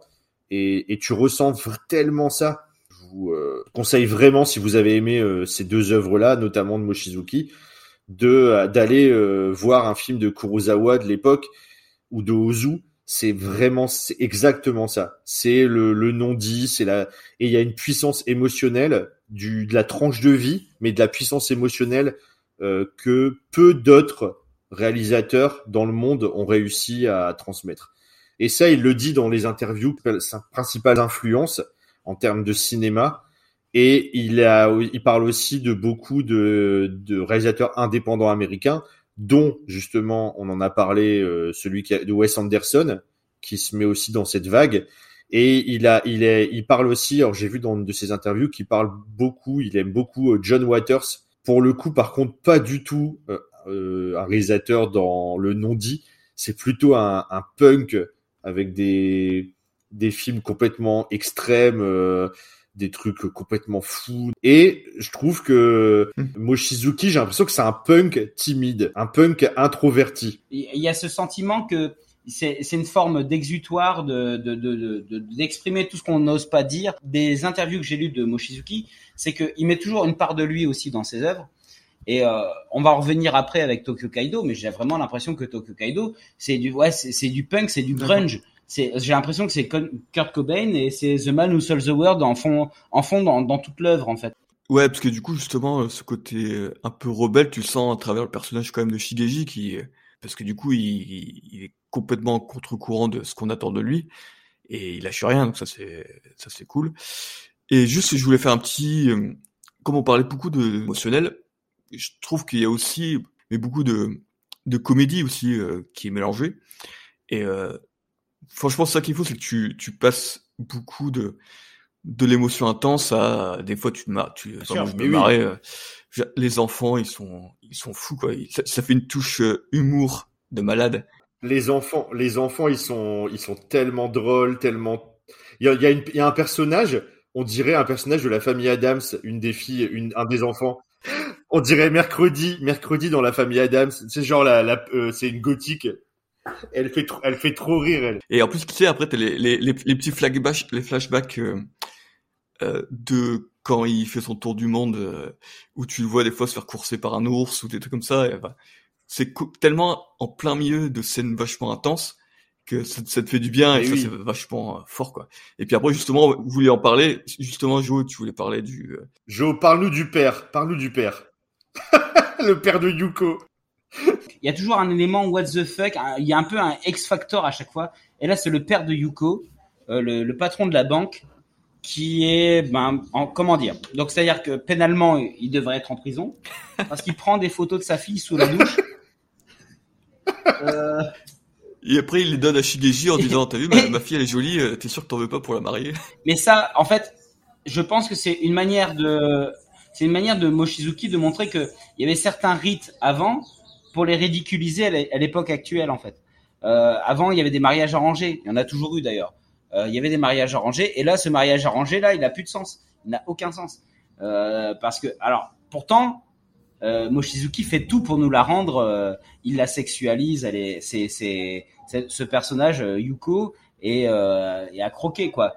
Alors ça, c'est aussi un, un, petit point que je voulais aborder parce que j'ai lu, j'ai lu des critiques qui disaient que c'était un peu misogyne.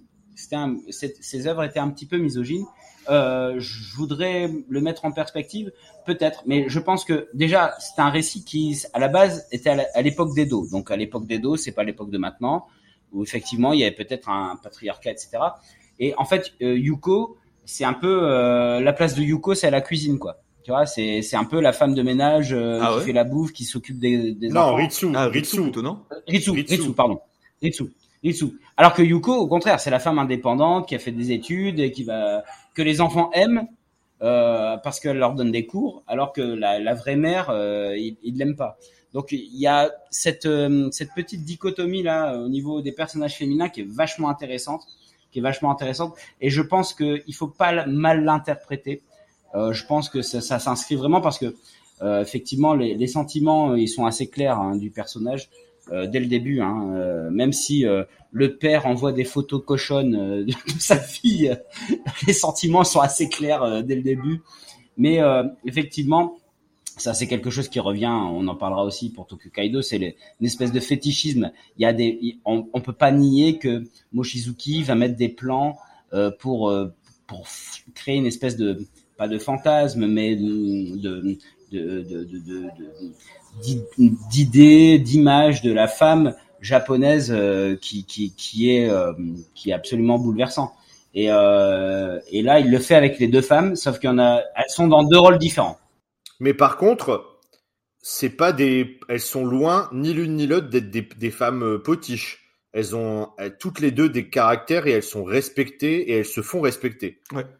Sauf que Ritsu, euh, bon, euh, elle est, elle est quand même cantonnée aux tâches ménagères et ça, c'est un peu, ça, ça, ça peut poser problème. Quoi. Oui, oui, mais après, comme tu dis, il est dans une adaptation d'un roman qu'il a mis dans l'époque moderne. Il peut pas changer complètement toute l'histoire. Et en même temps, Ritsu, c'est pas parce qu'elle est dans un dans une posture qu'elle n'a pas des espoirs, puisqu'elle veut écrire des romans pour les enfants. Oui. Et d'ailleurs, qu'elle qu elle parvient à y Ouais. faire.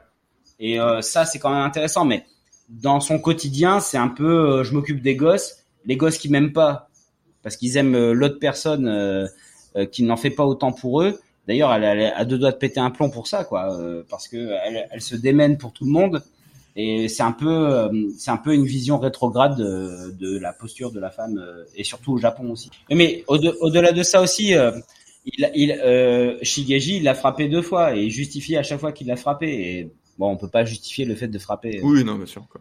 Il y a, Oui, il y a ça aussi. Ça, euh, c'est le, ouais, il y a des, il y a des choses, il faut le dire, qui sont un, un peu plus gênantes, euh, enfin, Ouais. même complètement. ça montre euh, ce que peut être la misogynie au Japon aussi, euh, qui est dans toutes les sociétés, et ce que ça peut être au Japon. Ça, voilà, ça montre une certaine, on la valide pas du tout, mais ça montre une certaine réalité du Japon euh, qui est pas euh, louable, mais qui est, qui est, euh, qui est comme ça en fait. C'est culturellement différent de chez nous, euh, donc faut, faut aussi accepter ça, nous, en tant que lecteur occidental, euh, de voir ce genre de choses et d'arriver à, à l'analyser euh, avec un peu de recul, quoi. Et, ouais. et sinon, je voulais juste, Ouais. avant de te- vous laisser la main, euh, sur le père justement de Yuko là, euh, Mochizuki dans une interview souvent il dit qu'il aime beaucoup euh, écrire des situations qui mettent mal à l'aise et je pense que c'est justement pile poil ça, euh, c'est qu'il a voulu mettre un personnage qui rend mal, à... C'est de la provocation. Ben, c'est clair, ça se sent, il va trop loin. Avant que tu passes à Tokyo Kaido, donc je voulais juste préciser euh, que donc Shisakobe a eu, on l'avait dit dans la bio, mais euh, donc Shisakobe a eu un prix à Oui. Angoulême. C'est et c'est vraiment pas volé. C'est vraiment un des mangas qui m'a le plus marqué euh, de ces dix dernières années. Quand je l'ai lu, j'ai envie de le relire plusieurs fois. Tu vois, je sais que je vais revenir dessus, je vais peut-être y voir des choses différentes. C'est un bijou. c'est absolument magnifique. Moi, je et pourtant, on est tellement loin de du shonen là. Euh, là, on, rentre dans, dans une autre dimension. Ah, c'est clair que euh, les, les, les, gens qui écoutent euh, les gens les gens qui écoutent PCF manga qui qui sont que shonen, j'ai envie de dire mettez vous pouvez vous y mettre, mais sachez que ce sera pas du tout du shonen. Là, on vous propose vraiment de la tranche de vie, de la réflexion, de, de, de la société. Vraiment, c'est on, on, réfléchit sur des aspects sociétaux. Euh. Mais par contre, par contre, Joe, attention, il faut préciser, ce n'est pas, ce n'est absolument pas ennuyant. Oui. Franchement, tu t'ennuies pas du tout en lisant Shisakobe. Je pense que Dragon Head et Shisakobe sont mes deux œuvres préférées et de, de très très loin. Euh, J'aime beaucoup aussi Tokyo Gaido, mais pour moi, on va en parler. Eh ben justement, de, de, des deux œuvres que j'ai lues, j'ai préféré euh, Tokyo Kaido. Ça n'enlève rien évidemment à Shisakobe, mais j'ai préféré Tokyo Kaido. Alors c'est un toujours un seinen euh, tranche de vie euh, publié en 2008 dans le Morning euh, de la Kodensha et qui va paraître toujours chez les Arts Noirs. Et là, Tokyo Kaido, bon, bah, on va suivre le, le quotidien de, de Hashi. C'est un jeune de 19 ans euh, qui est dans une structure médicale qui s'occupe des maladies du cerveau. Et en fait, il a reçu un éclat de, métal lors d'un accident de voiture. Et du coup, en fait, il a la particularité de ne pas s'empêcher de dire ce qu'il pense. En fait, il va dire tout ce qu'il pense. Euh, donc, ça veut dire que si t'es mal coiffé, il va te le dire. S'il pense que t'es un con, il va te le dire. Et ça, il y a des gens qui n'ont pas l'éclat dans le cerveau, mais qui, font ça quand même. Hein. Donc, déjà, faut le préciser. Et euh, en fait, il va partager euh, ce quotidien avec euh, d'autres pensionnaires de, de, de, la clinique, en fait, comme la ravissante, la charmante, la, la, la brillante Anna, 21 ans, qui, alors elle, c'est assez spécial. Elle peut avoir, à cause d'une maladie cérébrale, elle peut déclencher des orgasmes à n'importe quel moment, n'importe où, dans n'importe quelle circonstance, ce qui va créer des situations tout à fait cocasses. Il y a la petite Marie alors c'est un des personnages euh, qui m'a le plus passionné, la petite Marie, 6 euh, ans, qui euh, elle n'arrive pas à voir les êtres humains. Elle voit tout sauf les êtres humains. Elle voit les chiens, elle voit les, elle voit les objets, elle voit tout sauf les êtres humains. Il y a Ideo aussi qui est un personnage vachement attachant, euh, 10 ans, qui lui il pense avoir des super pouvoirs parce qu'il ne ressent pas la douleur en fait. Et tout ça est chapeauté par le docteur Tamaki, pour moi qui est qui est aussi l'élément un petit peu what the fuck du truc, mais qui est énormément intéressant et qui va mener des études sur ces, les particularités euh, neurologiques de, de chacun de ses patients. Est-ce qu'on peut dire, oui. est-ce qu'on peut dire que c'est une sorte de remake euh, What the fuck des X-Men? Bah, en fait, non, mais si ce que tu dis, si ce que tu dis est très intéressant parce que, en fait, quand Mochizuki a écrit euh, son œuvre, il y a la particularité, on va dire, euh, qui, qui, est du domaine de la pathologie. Là, ce sont pas des malades mentaux sont pas des malades mentaux, c'est des gens qui ont des pathologies liées au cerveau. C'est pour ça que je ne, je ne rigole pas par rapport aux X-Men.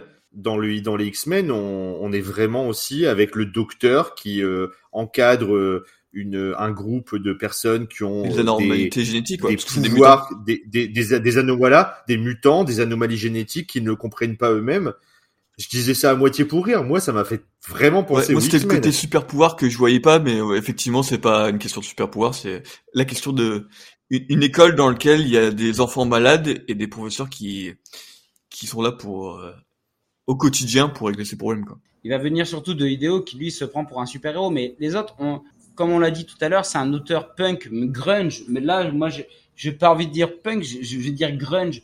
Euh, donc, euh, ce, ce, ce Hachi, qui ne peut pas se retenir de dire ce qu'il pense. Il est génial ce garçon. Euh, et donc du coup, et, il, il, est incroyable. Et comme euh, dans euh, Shisakobe, ses, ses cheveux masquent son visage et ça n'empêche rien au fait que Mochizuki n'arrive à nous faire comprendre tout ce qu'il ressent et toute la détresse qu'il a, euh, qu'il a particulièrement. Alors, donc tous les personnages, ils ont un quotidien euh, très compliqué. Donc Hachi, bah, forcément, il se fait tabasser parce que dès qu'il croise quelqu'un, il dit bah t'es mal coiffé, donc il se fait buter.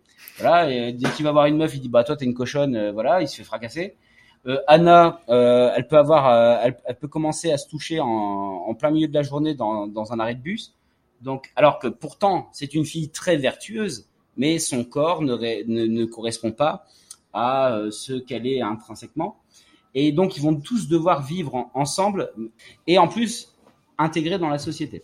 Donc la plupart des personnages, euh, ils sont amenés à une vraie réflexion sur qui ils sont. Et ça, vraiment, c'est le cœur de l'œuvre. C'est déjà présent dans Shisakobe, mais dans Tokyo Kaido, je crois qu'il en est encore plus loin. Euh, tous les personnages se demandent qui ils sont, comment ils sont perçus. Euh, L'auteur, il, il, essaye de montrer la lutte permanente entre qui je suis, comment je me perçois et comment les autres me perçoivent. Ce que tu dis là, que chaque personnage essaye de, à travers ses souffrances, à travers ses questionnements, de comprendre qui il est. Et euh, il y a beaucoup de références euh, à Van Gogh dans Tokyo Ouais. Gaido. Il y a des pleines pages avec des fonds de dessin de Van Gogh, c'est magnifique. Quoi. Et c'est et c'est pas un hasard du coup. Pas un hasard. Ah oui, c'est pas un hasard du tout. Van Gogh, c'est l'artiste même du euh, Du questionnement. qui il est, du questionnement. Ouais. Moshizuki en interview dit que il a mis beaucoup de sa personne dans l'œuvre parce que lui-même il a eu une énorme période de doute sur savoir qui il était et qu'est-ce qu'il avait à faire dans la vie. En interview, Ouais. il le dit assez clairement et c'est assez intéressant à, à voir. Mais d'ailleurs, il dit euh, que Tokyo Kaido, euh, c'était vraiment... En fait, c'était au moment où il vivait... euh, Enfin, il vivait les relations sociales difficilement. C'est que du coup, en fait, c'est vraiment, à mon avis, vraiment quelqu'un de très très timide. Et du coup, toutes les relations sociales, ça le pesait. Et donc, il avait envie d'écrire là-dessus.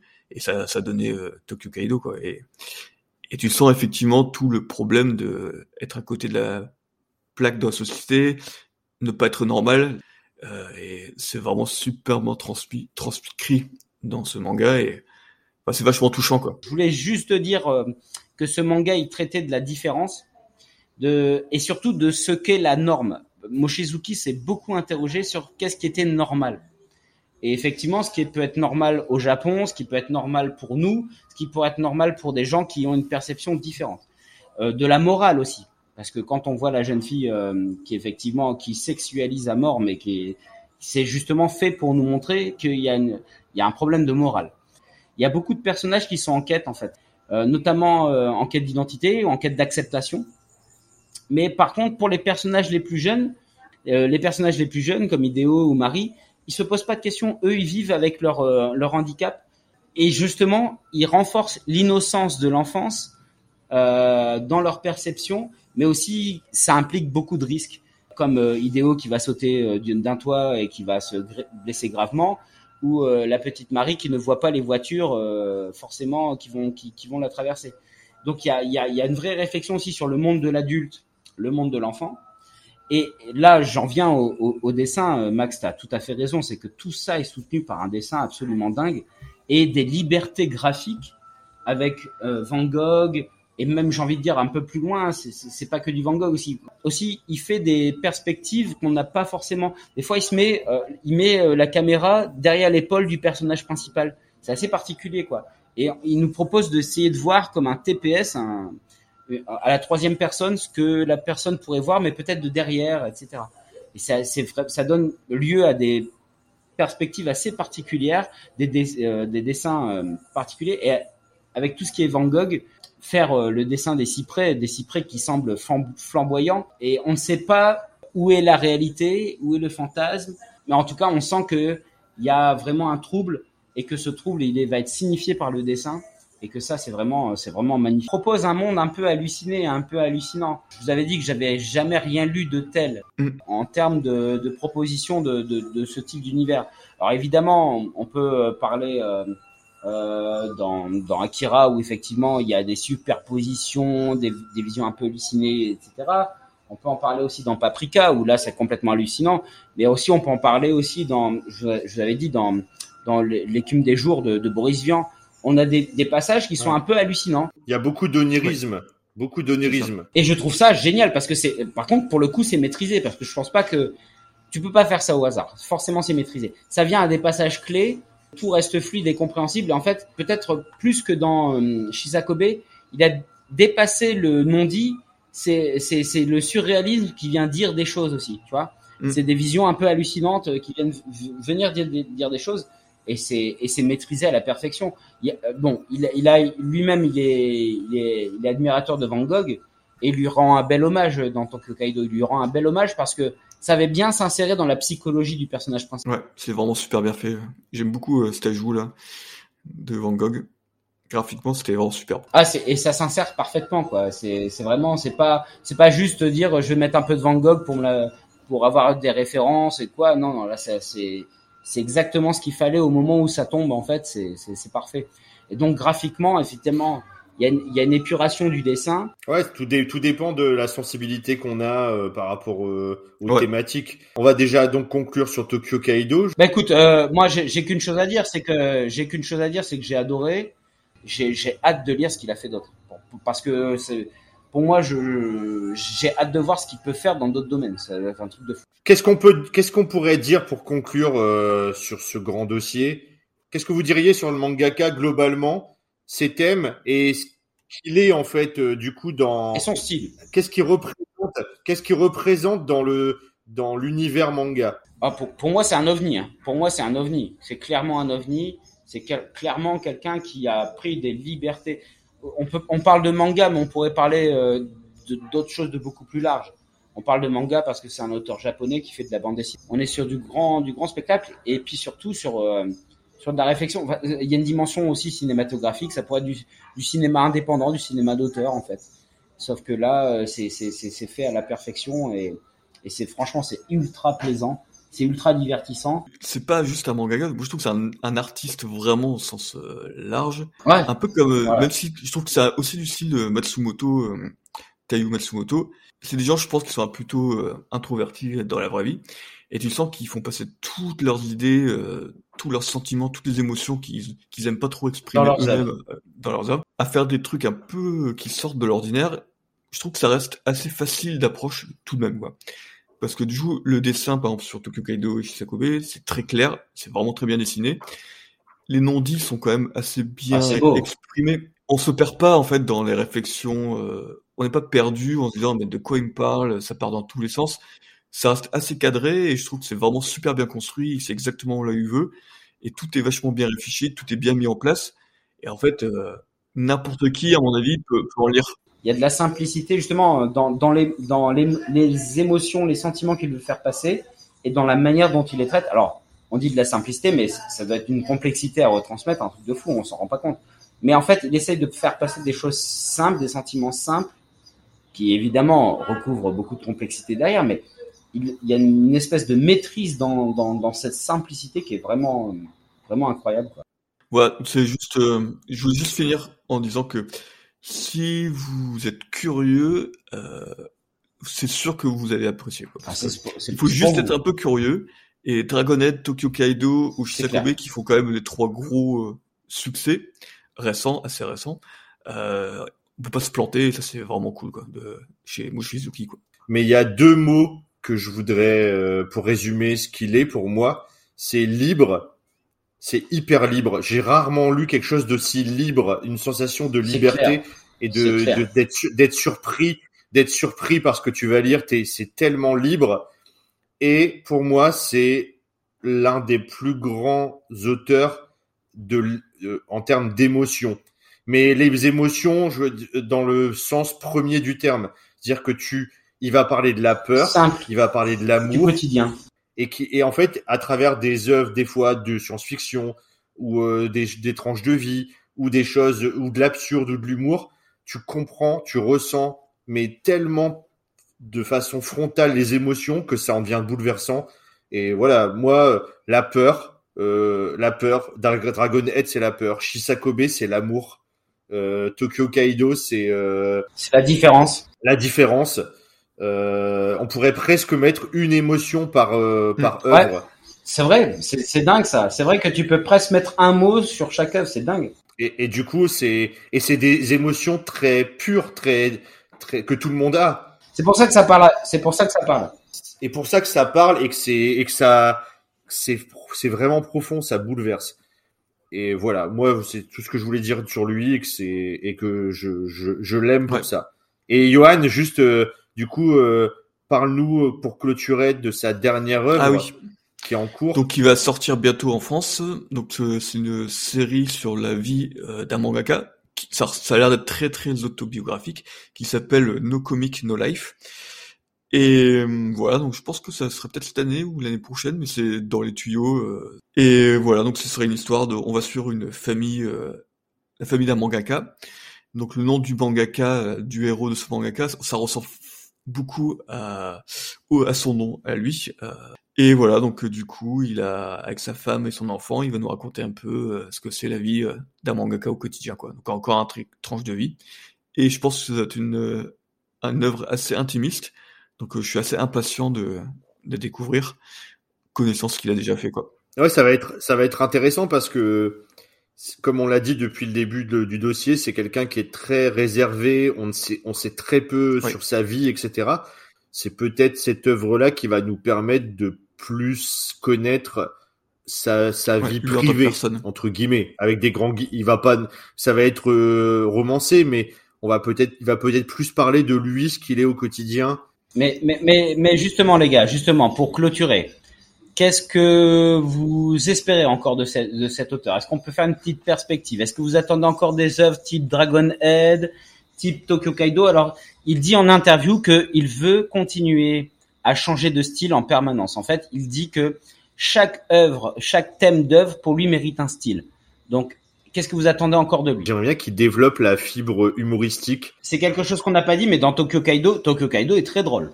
Oui, aussi. Non, mais vraiment, moi, je, il me fait beaucoup rire en vrai. Mais c'est un espèce d'humour à froid très spécial euh, qui, est, qui, est, qui, est, vraiment sympa en fait, euh, qui est distillé euh, très sagement, très gentiment. Voilà, ça, ça me plairait. Et toi, Doz? Bah, moi, je suis, je trouve qu'il est depuis Dragonhead, je trouve qu'il est très très bon dans tout ce qu'il fait.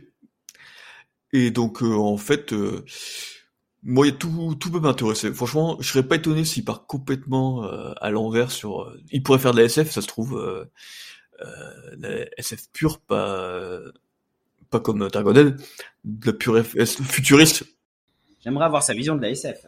ça, franchement, avec son côté loufoque, ce serait extraordinaire. Moi, je pense que de toute façon, tout ce qu'il fait, je prends quoi.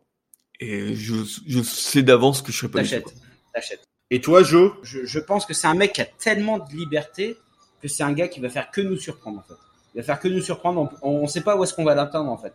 Il va être, à, il peut faire un truc comique comme il peut faire un truc de SF. Je pense que c'est un mec qui va nous surprendre, qui va continuer à nous surprendre comme il l'a déjà fait depuis le début en fait.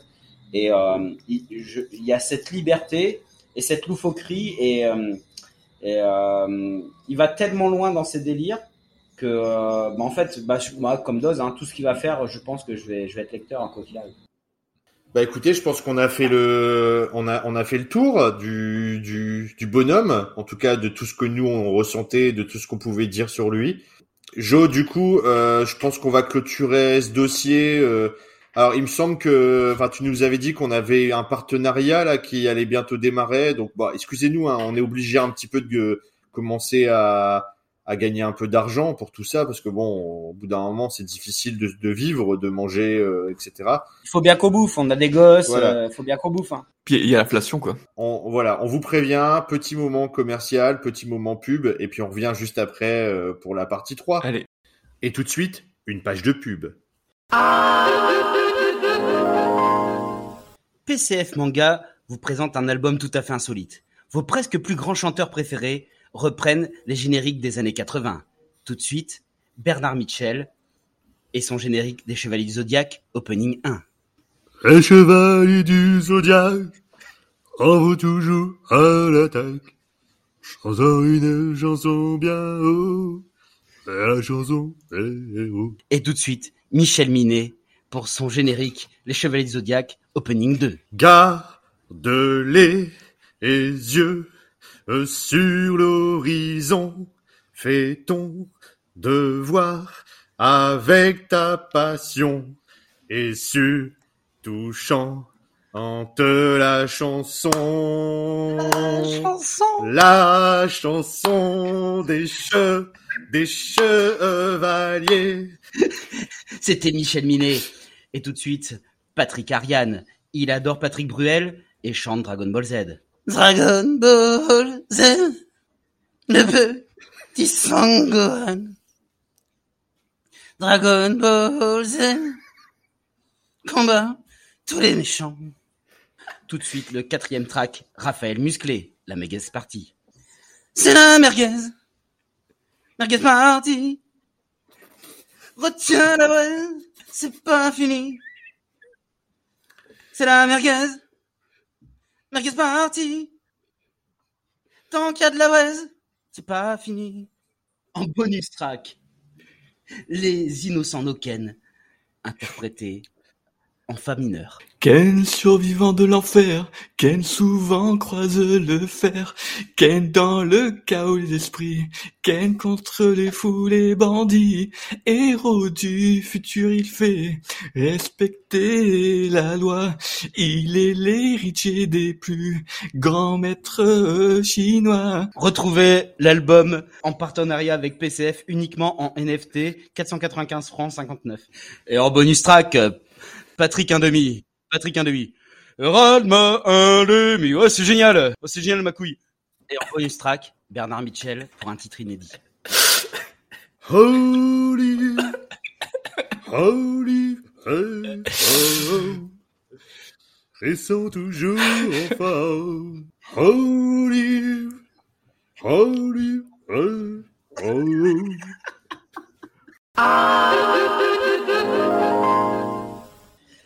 Alors PCF manga euh, partie 3, partie euh, passion, partie souvenir, partie anecdote. Euh, bon, euh, non, on l'a- on adore cette partie-là, c'est presque notre partie préférée, hein, les gars. hein. C'est toujours euh, l'occasion de partager des bons petits trucs, euh, d'avoir le retour des auditeurs aussi, c'est vraiment cool. Donc, euh, moi, j'adore faire cette partie-là avec vous. En tout cas. La nostalgie, la petite Ouais, larme à la l'œil. petite larme à l'œil ou la petite larme de rire ou voilà, c'est vraiment la partie euh, que nous on adore. Euh, ben Max, déjà la dernière fois tu nous avais régalé là avec euh, manga vidéo, c'était quand je réécoute la musique maintenant, ben je- voilà, c'était génial. Donc maintenant tu vas nous parler de quoi Max? C'est quoi ta petite anecdote? Fais-nous rêver. Alors, euh, bah là, je vais repartir un petit peu avant cette période euh, manga vidéo, justement, par, en référence à la dernière fois. Je voudrais parler de la, la fin du Club Dorothée et ce qui s'est passé, en fait, juste après, avant manga vidéo, justement. Donc, ça correspond pour moi, en fait, à la fin du collège, euh, lycée. Euh, Il y a eu une petite période où il y a eu un, un, un blanc, on va dire, où je me suis un peu détaché de ça, euh, des, des animes, en tout cas. Et, et puis après, c'est revenu avec la sortie des mangas euh, donc des premiers mangas papier, comme disent les connards, comme tu as dit tout à l'heure. et, et en fait, euh, je me suis souvenu qu'à une cette période-là, elle correspond. Pour moi, c'est les enregistrements de VHS. J'ai fait énormément de VHS que j'enregistrais sur notamment trois chaînes principales, enfin trois quatre chaînes principales. Et en fait, ça correspondait à l'époque où euh, bah, j'avais école euh, toute la journée et même le mercredi matin, puis le samedi matin. Donc en fait, les trucs que je voulais voir, euh, je préparais en fait des, des cassettes VHS de souvent j'étais des cassettes de 4 heures et puis j'enregistrais les épisodes les uns derrière les autres en remettant la bande au bon endroit, etc. Et puis euh, bah il fallait tout enregistrer, il fallait bien euh, euh, coacher euh, ma mère pour qu'elle change pas de chaîne. Je disais de telle heure à telle heure, faut que ça soit sur le numéro 63 parce que sinon si tu changeais de chaîne, ça marchait plus pour l'enregistrement. T'avais les feux de l'amour au lieu des chevaliers zodiaques. Ouais, voilà. Puis là, c'était la fin du monde. Et donc, euh, cette, cette période VHS a démarré en fait avec euh, Recre Kids. Je sais pas si vous vous souvenez, Recre Kids, c'était une émission qui était sur TMC, Bien sûr, bien sûr. Télévision Monte Carlo. TMC, Récré Kids, Voilà. bien sûr. Peu de gens savent, ou alors on ne s'en souvient plus, c'est qu'en fait, on n'a pas eu la fin de DBZ au club Dorothée parce qu'il s'est arrêté. C'était sur Récré Kids. Voilà, DBZ, DBZ s'est arrêté à l'épisode 277 au club Dorothée. Fin du club Dorothée, on, on ferme le rideau, plus de dessins animés à la télé japonais, on était au bout de notre vie. Par chance, j'avais euh, le satellite et en fait, TMC, donc c'était Télévision Monte Carlo, c'était gratuit. Il y avait comme sur Canal, tu avais des parties euh, des, des, en clair. Et le midi, ça passait le mercredi matin ou le mercredi midi. Ils ont passé donc les précisément les les 20 enfin les 20 25 derniers épisodes qui étaient pas passés donc du 277 au 291. Je viens de très mal compter parce qu'en vrai c'est pas c'est pas c'est pas 20, c'est euh, 11 plus 3 14. Il manquait 14 14 15 épisodes à peu près voilà. Bon bref, même s'il y a beaucoup de il y a beaucoup de choses que je regardais plus au club de route à la fin, comme tout le monde, on a continué DBZ jusqu'au bout.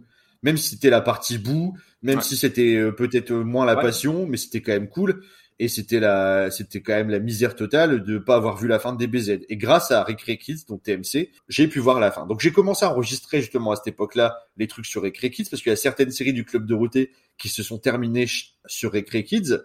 Et en fait et ensuite après j'ai continué ce principe de me faire des petites cassettes. Parce que là, ça a l'air d'être ultra vieux quand je dis ça, mais moi, c'était, j'étais trop content de faire ça. Il n'y avait pas le streaming, il n'y avait pas encore Internet, il n'y avait rien, donc j'avais des cassettes, et ces cassettes-là, je les ai ramenées. euh, Alors d'ailleurs, il paraît qu'une fois j'ai dit ramener, j'ai eu un auditeur qui a dit, on dit pas ramener, ils disent poncer dans notre région. Ils disent ouais, on dit pas ramener, on... Ouais, non, mais non, c'est, on disait ramoner avant, maintenant c'est, c'est du langage de boomer, ramoner. Nous, on disait ça, écoutez, adaptez-vous. hein. Maintenant, on dit dit apparemment, effectivement. Donc euh, bon, j'ai j'ai ramené poncé les cassettes. euh, même encore à l'époque de la fac, je les amenais chez Joe, on continuait à les regarder. Tu te souviens de mes cassettes que je faisais moi-même? Bah, alors justement, si je peux, me- si je peux me permettre, euh, si je peux me permettre une petite parenthèse, parce que tu disais que tu, tu faisais ça bien, il faisait ça tellement bien que tu avais avais la cassette et il écrivait sur la jaquette à l'intérieur épisode machin, euh, épisode 1 à épisode machin, et il ramenait les cassettes et on se les matait. Du coup, on avait les séries en entier. Et euh, c'était c'était vraiment Ouais. cool quoi. Ça je me souviens que tu tu prenais tu faisais ça vraiment Ouais, bien ouais, quoi. non, mais en fait, j'ai acheté. C'était pas que, c'était pas que la cassette marquée au crayon gris sur le côté. J'ai acheté des avec des vraies jaquettes. Et en fait, je recréais, je faisais un truc maison où sur le côté, j'écrivais avec un beau feutre, euh, bah, le titre de la série, de tel épisode à tel épisode, ou s'il y avait plusieurs trucs dedans. Et après, je découpais dans des magazines des photos, des machins. Et du coup, je recréais des, des, des cassettes perso, mais qui étaient plutôt jolies. dans, dans les magazines La Redoute, Mais il, dé- il découpait des femmes. Mais non, mais je l'ai coupé dans, j'ai coupé, j'ai coupé dans, dans, je sais pas, dans euh, Animeland ou des trucs, euh, bah, des, des photos euh, pour évangé- Et j'avais fait des belles cassettes de Saint Seiya. Moi, je me suis fait euh, toute la série Saint Seiya. Je l'ai d'abord eu en cassette, Ah, c'était vraiment bien en fait. cassette je m'en perso. Je devais avoir 15 cassettes euh, de 4 heures que et j'avais, euh, je faisais des belles, des découpages, puis je copiais le collais. Bon, voilà, j'essayais de faire un truc sympa. Et donc, en fait, à cette époque-là, ça a duré pendant quelques années. Euh, bah, il y a eu après, euh, mes parents avaient euh, Canal Satellite, et donc j'ai, il y a pas mal de séries aussi que j'ai fait de la même façon avec ces belles cassettes sur Game One. Notamment, il y a eu Tri, il y a eu Trigun. Ouais, ouais. Alors, Joe, il va le connaître parce qu'il va se souvenir de toutes ces séries-là qu'on a regardées après ensemble. Ah ouais. Trigun. Ah, Trigun, mon dieu. Bien sûr, on a tous, tous en Alors il y a même. Utena que je lui ai impo- il y a même Génial. Uten- il y a je même t'en prie. Utena que je lui ai imposé et Joe il disait mais qu'est-ce que c'est que ce truc? Mais Moi j'adorais Utena, c'était Le générique, le générique m'a traumatisé. En fait, moi, c'est con, mais j'ai été traumatisé par le générique du ténor. Bah, en fait, c'était vachement bien. Moi, j'ai adoré Utena. Euh, Il y a eu Gunbuster qui est passé sur euh, Game One. Euh, Il y a eu France 5. Alors, c'est pas une série animée, mais c'était un truc, euh, un délire de fans, euh, mais qui était Ah, France et, qui- que j'ai sur cassette aussi, encore chez C'était voilà. génial. Et euh, un petit trésor que j'ai toujours, c'est euh, alors depuis ça ne vaut plus rien maintenant, mais à l'époque Game One, il y a des ultra fans et je crois que c'était Alex Pilote. Alors je- j'espère je me trompe pas, qui, avait, qui était le leader sur ce projet-là. Ils avaient fait une version restaurée de Nadia qui avait tellement été euh, pire, euh, tellement été découpée lors de sa première diffusion. Il manquait plein de trucs et en fait ils ont fait un truc qui avait jamais été fait en, en France à la télé. Ils ont repris la série complète et ils ont intercalé tous les bouts qui avaient été coupés en les mettant en VO sous-titré. Et ça, c'était, c'était Ah, complètement inédit. Personne n'avait jamais fait ça, de reprendre une série et d'y intégrer tous les, tous les parties qui avaient été censurées. Et donc, c'était Nadia version restaurée. Et moi, j'ai redécouvert Nadia que j'avais déjà adoré euh, lors de la diffusion au Club d'eau. Et, euh, et en fait, euh, sur Game One, on a eu vraiment Ouais, mais pareil, euh, Max, au Club d'eau, on n'a jamais eu la fin de, on avait, on avait jamais eu la Non. fin de Nadia. et, Au Club d'eau, Nadia, ça pour moi, ça passait pour un manga pour, euh, enfin, un animé pour filles un peu nul, alors qu'en fait, c'est Ouais, génial, mais il faut aller voilà. loin dans la et parce que aussi le générique était catastrophique, euh, c'était gnangnan et tout. Et là, ils ont remis les vrais génériques, générique de début, générique de fin, qui sont des génériques monstrueux. Et il y a carrément un épisode complet. Ouais, Il y avait un épisode complet inédit, qui est un épisode de, de comédie musicale et que j'ai découvert à l'époque sur Game. One. Et j'avais halluciné parce que c'était un épisode complet et c'était Hideaki Anno qui faisait déjà des trucs euh, un peu euh, comme il voulait. Il s'est dit tiens, je vais faire un, un épisode comédie musicale. C'était vraiment genre, euh, c'était grise. C'est-à-dire que tous les personnages, ils chantent dans tout, chacun a sa. Je sais pas si Joe, tu t'en souviens de cet épisode-là où euh, chaque personnage a sa petite partie avec son son numéro musical Alors, avec ça- ses chansons. Ça fait longtemps que j'ai pas, que j'ai pas regardé Nadia. Mais euh, par contre, quand j'étais revenu euh, ben, euh, l'été dernier, c'est cool, c'est que j'ai pris la, la série en DVD, tu sais, Dynamic Vision, là, à 9 balles. Donc du coup, je les ai, je, mais je vais me les Bah, remater, tu, tu dois peut-être avoir, Nadia, tu dois peut-être avoir l'épisode spécial chan- comédie musicale qui est très sympa, qui est les, Ah oui, oui, je pense parce que les musiques elles sont trop marrantes et puis chaque personnage a sa petite scène chantée et c'était super cool. Voilà. Et donc il y a eu toutes ces cassettes là. Après il y a eu Canal Donc pareil sur Canal Alors je vous liste. hein, Après on va pas rentrer dans le détail de tout. GTO, Noir, Full Metal Alchemist.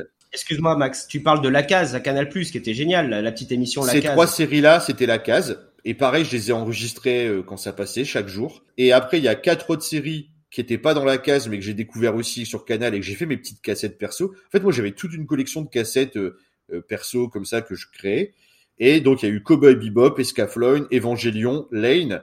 Et tous ces trucs-là, on les a poncés avec Joe à la fac, euh, et même à la fin du lycée. C'est-à-dire que c'est des cassettes, C'est clair. parce que bah, nous, on n'avait pas les moyens à l'époque. euh, c'était c'était pas du piratage que je faisais, je les avais enregistrés. Mais j'avais essayé de faire des trucs propres où euh, Ah on regardait Non, tout non. à la suite et c'était va- c'était je mettais les je laissais les génériques et je coupais bien. Et tout ce moment, toute cette époque-là, bah en fait, ça paraît un peu du bricolage maintenant, mais c'est un super souvenir pour moi de d'avoir fait ces petites cassettes, d'avoir fabriqué mes jaquettes et tout. Et en fait, je les ai encore toutes ces cassettes-là, elles sont chez mes parents. Je les regarde pas forcément et tout. Des fois, les enfants, ils vont chez mes parents et ils regardent des cassettes, ils prennent tiens, euh, on va on va mettre cette cassette-là de, de, de Saint Seiya ou autre. C'était un bon souvenir que je voulais partager avec vous. Je sais pas si d'autres personnes l'ont l'ont fait de de passer beaucoup de temps à enregistrer et tout. Tout ça paraît complètement désuet maintenant. Alors c'est tellement facile d'avoir tout en trois secondes, mais c'était un sacré boulot de, Ouais. de chaque fois. Et je remercie ma mère du coup qui a été très patiente. euh, à chaque fois, je lui faisais le matin. Il y avait quand même, j'avais un planning. Attention à ce moment-là. Faut... Il y avait un briefing, il y avait un briefing chaque matin. En fait, je lui laissais une feuille avec de tels, de voilà, dans ces horaires-là, il faudra que ça soit sur la chaîne euh, machin, parce qu'en fait, on ne pouvait pas enregistrer une chaîne sans que ça soit sur la chaîne. Il fallait que ça soit sur la chaîne. Eh oui. Alors, La belle du époque. coup, ma mère, elle avait, alors, elle regardait pas la télé la journée de toute façon, donc ça la gênait pas. Imagine, j'aurais loupé le dernier épisode de Saint Seiya avec la, à la place, j'aurais eu Derrick ou les Feux de l'amour parce que c'était la mauvaise chaîne. ça aurait été horrible.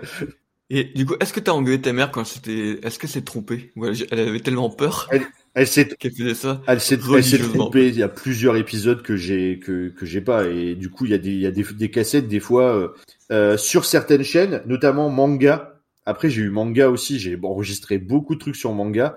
Euh, il y avait des rediffusions la nuit. Donc quand j'avais loupé l'enregistrement de la journée, je les re-rangeais.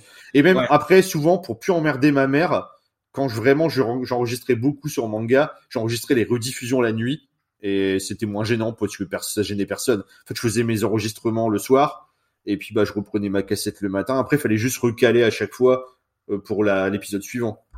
Donc euh, c'était mon petit bricolage euh, perso de, de cassette.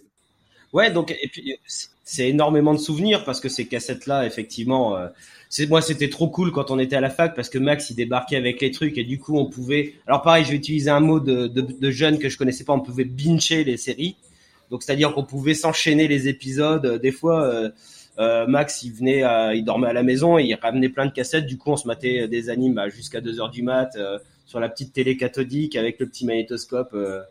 Et euh, du coup, c'était très très cool. Mais tu, il y, a- pas que ça parce que tu faisais ça aussi avec euh, les, les cassettes audio. Il y a des fois, tu, tu, tu te faisais des compiles de ouf et tu arrivais, tu disais bon, j'ai fait une compile de ouf. C'est les trous de compile à l'époque et tu, Ouais. tu te faisais chier à mettre plein de morceaux, essayer de faire en sorte que les morceaux s'enchaînent et tout ça. Et voilà, des fois, t'arrivais soit avec des, des VHS, soit tu disais bon, là, là, Joe, là, je t'ai mis plein de bons sons sur une cassette. Vas-y, on va s'écouter ça. On s'écoutait les trous de compile, c'est génial. C'est des cassettes mythiques. On les a, on les a poncés. Mais euh, c'est clair que t'a- t'avais ce côté-là, t'a- t'avais déjà un petit côté monteur. Hein. euh, Mais j'avais fait des proutes compile avec euh, Johan, tu te souviens euh, la, la- On cherchait des génériques, on mettait 4 heures pour euh, télécharger un générique avec le l'ADSL, euh, enfin l'ADSL non, le 56K euh, super long. C'est clair. Avec, avec mon forfait Wanadu à 20, 20, 20 heures par mois, c'est que t'avais un nombre d'heures limité. Donc tu regardais ton timer, tu dis oh putain, il me reste plus que 5 heures d'internet quoi. Ça, ça va faire encore phrase de vieux, machin et tout, mais justement, on avait une autre façon de consommer les choses où on ponçait, comme on dit, maintenant on disait ramoner, mais on regardait euh, plein de fois les trucs. Et maintenant, je suis pas convaincu que, un, que les générations actuelles regardent deux fois le même truc. parce qu'il y a tellement, tellement, tellement de Non. possibilités. Et même que- moi maintenant, même moi maintenant, c'est très rare que je regarde un film une nouvelle fois parce que j'ai pas de film qui me marque autant que j'ai envie de le revoir plusieurs fois. C'est, ça fait longtemps que j'ai pas, il y a pas un film que j'ai revu plusieurs fois parce que, euh, euh, je sais pas, c'est, bizarre. peut-être tellement aussi, t'as de possibilités avec les, avec les Netflix, les machins, les trucs. Ouais. T'as tellement de trucs en streaming, t'as le monde entier en trois secondes. aussi, ouais. Regarde, nous, regarde, moi, en fait, quand je repense à ça, ça me par... c'est pour ça que je voulais en parler parce que je me dis, la, le temps. Mais en fait, je regrette pas ce temps-là. Moi, j'aimais bien. Je, je passais du temps à faire mes petits trucs et tout. C'était un plaisir. Mais le temps que je passais pour ça, alors que maintenant, Netflix, bam, ou euh, ADN ou Crunchyroll, hop, bam, tu lances ton truc. En une, y a rien, y a pas de d'effort. Et en fait, moi, ces cassettes-là, euh, j'étais vraiment content de les faire. Puis à la fin, je les amenais chez Joe. Je lui laissais, il en profitait, d'autres gens en profitaient. On les regardait ensemble. c'était, c'était un truc, euh, c'était cool et et on a regardé, je sais pas quoi, Évangélion, on l'a regardé, je sais pas combien de fois, euh, euh, Trigun et tout. Je me souviens quand on regardait Trigun chez toi. euh, C'est clair. En fait, souvent, des fois, les cassettes, je les faisais, je les faisais bien, et après, je les regardais avec Joe pour euh, pour prendre Ouais. du plaisir aussi de d'être à deux pour découvrir les trucs. Bon, bah, très très cool, hein.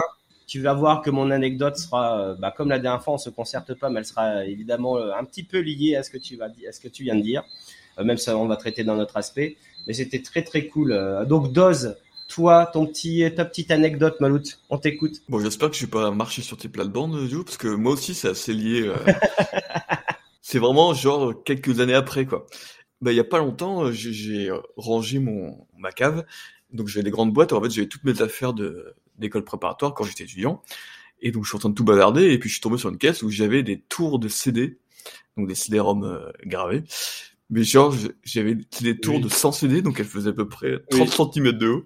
Et j'en avais 3 4 je dis, mais, et en fait, je m'en souvenais plus du tout. Dis, mais 1000 épisodes de One Piece sur trois tours. ah, mais c'est c'est exactement ça. quoi.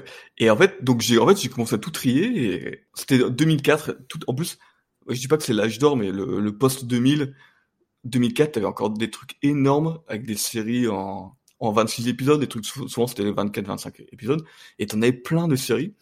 Donc en fait, je regardais tous les CD et à chaque nom qui était marqué euh, sur le, le CD, j'ai oh putain, je m'en souviens et tout. C'était la grande époque du coup.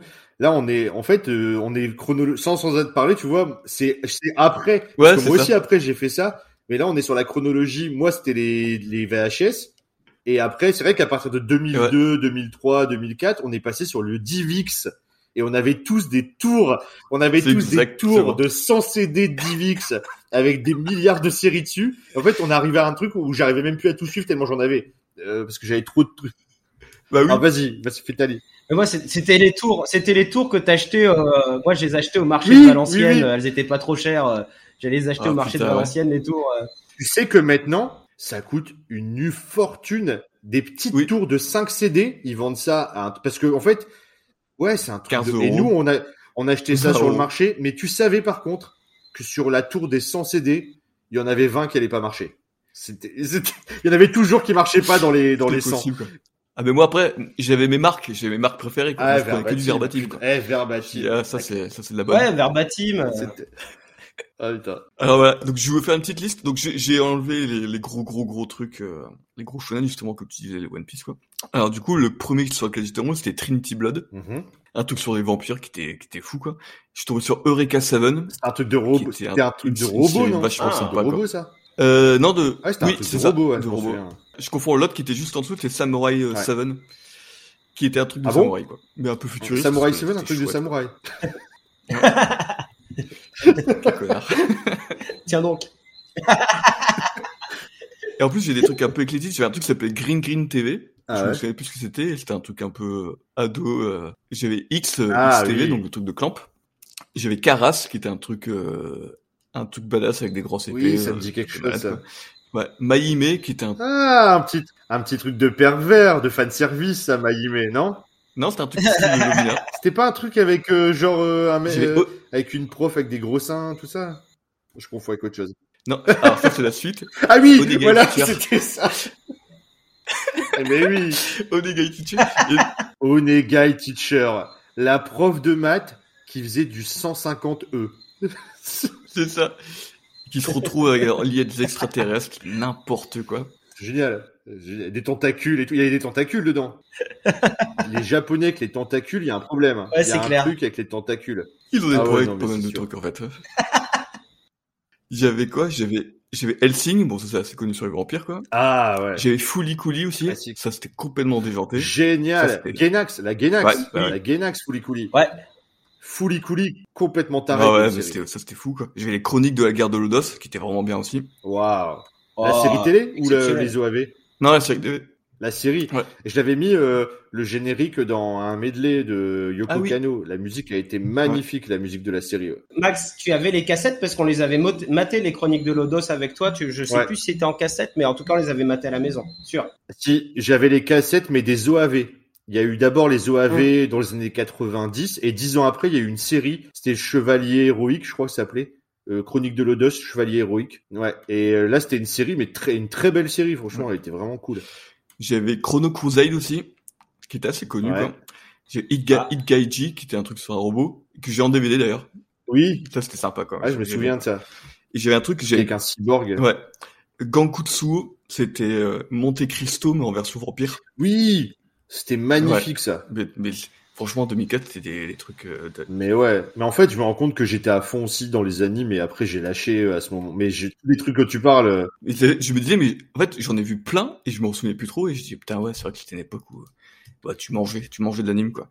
J'avais Gone Grave, qui était un truc vachement bien aussi. Avec un mec avec un gros Ouais, flingue c'est là. ça. euh. Trop la classe, quoi. Euh, Red Ouais, or Die, un truc sur les, les livres. Oh, j'avais tant... ça, j'avais adoré. Et ça, c'est toi qui me l'avais fait découvrir. Je m'en souviens. Ouais. Red or Die. Tu m'avais Day. filé en Divi... tu m'avais filé justement le Divix. D'ailleurs, je l'ai encore. Je crois que je te l'ai jamais rendu. Ah, Euh, tu l'avais peut-être re- remis sur un autre, DV un autre euh, CD. je- j'avais tout redoublé Et cette série-là, elle était géniale. C'était des mecs dans une librairie là. C'est ça, quoi. Ils se battaient en transformant le papier en forme et tout. C'était, c'était Oui, voilà. super bonne c'était- idée, quoi. C'était exceptionnel. Puis l'animation était folle. Ouais. Ah, Le générique, la musique, tout ça, j'adorais. Ouais. C'était trop bien. J'avais quoi encore? Otogizushi, où c'était un truc un peu tranche de vie, c'était euh, c'était sympa quoi. Melody of Oblivion. C'est du hentai, ça, euh, ce que t'as dit Non, tranche de vie. Invérifiable. C'était pas un tranche, tranche de cul? Oh, C'est tranche de vie, une rainure, une rainure d'avis. J'avais quoi? Maromatique? Ah, Naoromatic, ça, c'est un vrai truc de pervers, à vous. Possible, j'en sais rien, ouais. je me souviens plus. J'en sais rien. Mais arrêtez de m'accuser, monsieur le juge. Enfin. Non, mais je suis. Avouez, monsieur. Avouez, avouez, monsieur le, monsieur Doz, que vous regardez des petits, des petits trucs de pervers en 2004. J'ai l'impression que t'es jaloux parce que j'assume, mais pas toi quoi. Non, pas du tout. Moi, j'étais content que tu me prêtes. Ce qui était un peu chiant, c'est que ces CD-là, dans les tours, ils collaient. Mon dieu quoi. J'ai Sci-Fi Harry aussi, qui était super chouette comme, euh, comme série. Avec des, un mec avec des pouvoirs. J'ai Fantastic Children aussi. DNA 2. J'avais Elfen Lead. Bon, ok. Gina euh, connu. Ouais. Elfenlied. Ah, génial. Carrey. Elfenlied. Ouais. Ouais. Dual, euh, Dual PTA. Blue Seal, bon, qui était aussi euh, connu. Ah, Blue Seal, c'était Ouais. cool, ça. Et j'ai enfin, du coup, parce que quand on parlait des isekai l'autre jour, j'étais, j'ai- je me souvenais d'avoir vu euh, un animé en isekai sur les jeux vidéo et je me souvenais, je me souvenais plus long et du coup j'ai pu le retrouver. C'était Axine, qui était un, un isekai jeu vidéo où euh, en fait euh, des mecs qui euh, qui rentraient euh, dans le monde du jeu vidéo à travers leur personnage et euh, Axine H A C K plus loin Sign S I G N Ah, oui, oui, oui, oui, oui, oui. Et qui qui partait complètement en, en vrille à, à la fin de la série quoi. Bah, c'était carrément un prémisse. euh, c'est même la même histoire que le truc là très connu maintenant. Enfin, Sword, euh, Sword Art Online. Online Sword Art- Ouais, carrément. Ouais. Bah, Axine, c'était le pre- l'un des premiers dans ce style. Ouais, mais Avant Sword Art Online. C'est ça. Ouais. Quand j'avais regardé Sword Art Online, je n'avais pas retrouvé ce que j'avais vu et en fait, j'ai- je suis content, j'ai pu, euh, en fouillant, retrouver euh, l'animé euh, que je cherchais, quoi. Et donc, ce que je veux savoir, c'est qu'après avoir trouvé ces tours-là, euh, parce que moi, j'ai retrouvé aussi un jour ces tours-là, et je sais pas pourquoi, j'ai moins d'attache sentimentale sur ça. Je les ai toutes balancées en fait, parce qu'en vrai, je me suis dit, je vais plus jamais regarder des Divix. euh, c'est une catastrophe. C'est l'image, elle est horrible. Et j'avais pas d'attache affective comme avec les cassettes. J'aurais du mal à les jeter. Mais les, les tours de CD, genre, je les ai balancés. Moi. Bah, en fait, Toi, est-ce que tu les as gardés pour l'instant, je l'ai gardé parce que c'est assez récent, mais je pense que je vais les balancer. En fait, c'était le sort de dernier tour d'honneur de un peu de la nostalgie de cette époque et tout. Mais en fait, je pourrais plus regarder autant de, de séries comme ça. Enfin, on était étudiant, t'étais étudiant. Ouais, ouais. En gros, t'avais un peu le temps. Surtout, elle serait aussi en très mauvaise qualité. Tu remettrais ça sur ta télé, tu dirais mon Dieu quelle horreur. Euh, ça vaut plus le coup maintenant si tu veux vraiment te remettre dans des dans des séries, euh, c'est de faut s'abonner à ADN ou Bien sûr. Crunchyroll ou et là tu as quand même du HD tout ça parce que Ouais. sur nos télés, euh, on en parlait la dernière fois, je sais plus pour bah sur la NES, NES Midi, Joe il y racontait que quand il jouait à Dragon Ball sur sa télé HD, euh, c'était encore plus c'était encore plus moche que, que quand c'était sur une télé cathodique. Et euh, voilà, Et ouais. parce que c'est c'est plus possible. Le Divix c'est quand même un format. Euh, Putain. Moi, de toute façon, euh, quoi qu'il arrive, je peux pas parce que alors euh, je- quand je suis quand j'ai déménagé ici en Martinique, évidemment, j'avais ma tour euh, avec euh, mes séries. Alors moi, j'avais pas beaucoup de séries, mais euh, j'en avais deux euh, qui, que j'ai que j'ai poncé. Alors je sais plus qui est-ce qui m'avait filé ça, mais on a, euh, du coup tous les potes on l'avait tous pris. C'était Kimengumi. J'avais eu l'intégrale de Kimengumi. Ah oui. euh, euh, je les avais je les avais tous. euh, Donc le collège Foufoufou. Euh, ça c'était génial. C'était Poitiers. trop regardé. Poitiers qui nous avait filé ça. Ouais, c'était ah c'était génial, on l'avait tous. Du coup, même William, il les avait pris. Enfin, tout le monde, on les avait. Donc des fois, on il y avait les potes qui venaient. Puis en fait, moi, c'était mon premier PC euh, quand j'avais mon premier salaire. Donc en fait, on s'en servait pour faire du gravage à gogo, quoi. Et euh, j'avais aussi, euh, euh, j'avais aussi, alors je sais plus par quel biais, récupéré Excel Saga, qui reste l'animé, l'un Ah des oui. animés qui m'a fait le plus rire de toute ma vie. Ça, c'était, c'était exceptionnel. Et alors le problème, c'est que bah ici, avec le, avec les conditions, avec l'humidité, ils sont tous morts. Tu sais, ils sont tous devenus transparents. Ils ont euh, fondu. Ils sont tous morts. euh, donc euh, Ils ont fondu. non, non, ils sont, ils sont vraiment tous morts.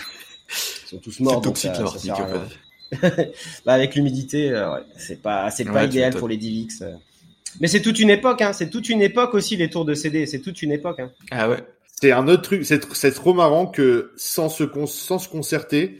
Alors là, on a démarré fin 90, début 2000 avec les E VHS. On enchaîne, on a enchaîné avec toi avec les tours de CD de Divix. Normalement, Joe devrait nous dire j'ai retrouvé un disque dur externe avec euh, avec toutes les séries sur... parce qu'après c'était ça l'étape suivante c'était on avait des disques durs externes t'allais chez un pote avec ton disque dur tu disais alors t'as quoi? Tu le connectais et tu prenais tout ce qu'il y avait sur son PC clair. parce que tu... T'as un disque dur externe qui est gavé de d'animés, de musique aussi. Tu pompais toute la musique et tout. Tu disais, oh, vas-y, passe-moi ça, Ouais. passe-moi ça. Tu pompais tous les CD. Ouais, effectivement, avec le disque dur externe, c'était génial.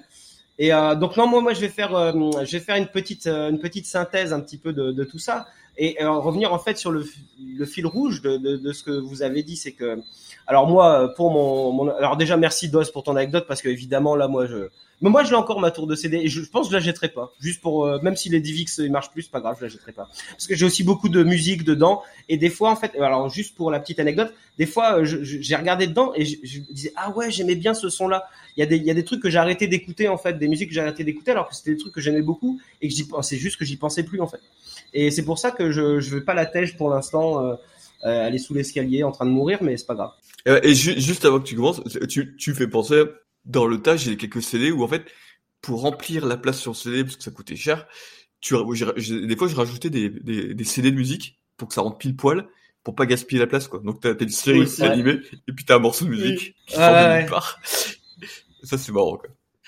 moi j'en ai plein j'ai retrouvé dans sur des Divix bah, c'est n'importe quoi du coup t'as été marqué il a été marqué et intégral Évangélion euh, urgence saison 7 épisode 3 Il y avait- C'est exactement ça. c'est un truc juste pour caler un petit euh, truc qui, qui manque et puis je lui dis bah tiens je vais mettre euh, parce que c'est vrai que ça coûtait cher donc euh, tu tu rentabilisais euh, ce que tu avais ouais c'est clair c'est clair vas-y Jo Euh, donc je vais, on est totalement dans l'époque. Là, on y est à fond. hein, on est tous les trois là. On sait là le début de la fin du lycée, début de la fac. Donc euh, moi, en fait, j'étais consommateur d'anime, club d'eau, après euh, vidéo club, après VHS que Max euh, ramenait. J'aurais très bien pu en rester là. C'est quand Max m'a ramené les Saint Seiya. Déjà, bon, j'avoue que j'aimais pas trop trop lire, même des BD. Enfin, j'en lisais de temps en temps, mais bon, c'est pas trop mon truc. Et Max, euh, il arrive avec les Saint Seiya, il dit vas-y lis, tu vas voir, c'est bien. Je dis bon, en plus c'est une histoire que je connais déjà. euh, en plus, je regarde les dessins, je dis bon, c'est peut-être pas ouf et tout. En plus, il y aura pas la musique magnifique de l'animé et tout ça. Et il me l'a vendu, il m'a dit ouais, mais tu connais pas la fin. Alors que là, t'auras la fin. Je fais bon, allez, ok. Et là, Max me prête les Saint Seiya, je lis tout. Et en fait, la magie s'opère parce que euh, bah, c'était génial. C'est le premier manga que j'ai lu. C'est le premier manga que j'ai acheté euh, quand je suis arrivé ici. C'est la première série que j'ai complétée, je pense aussi, euh, les Saint Seiya.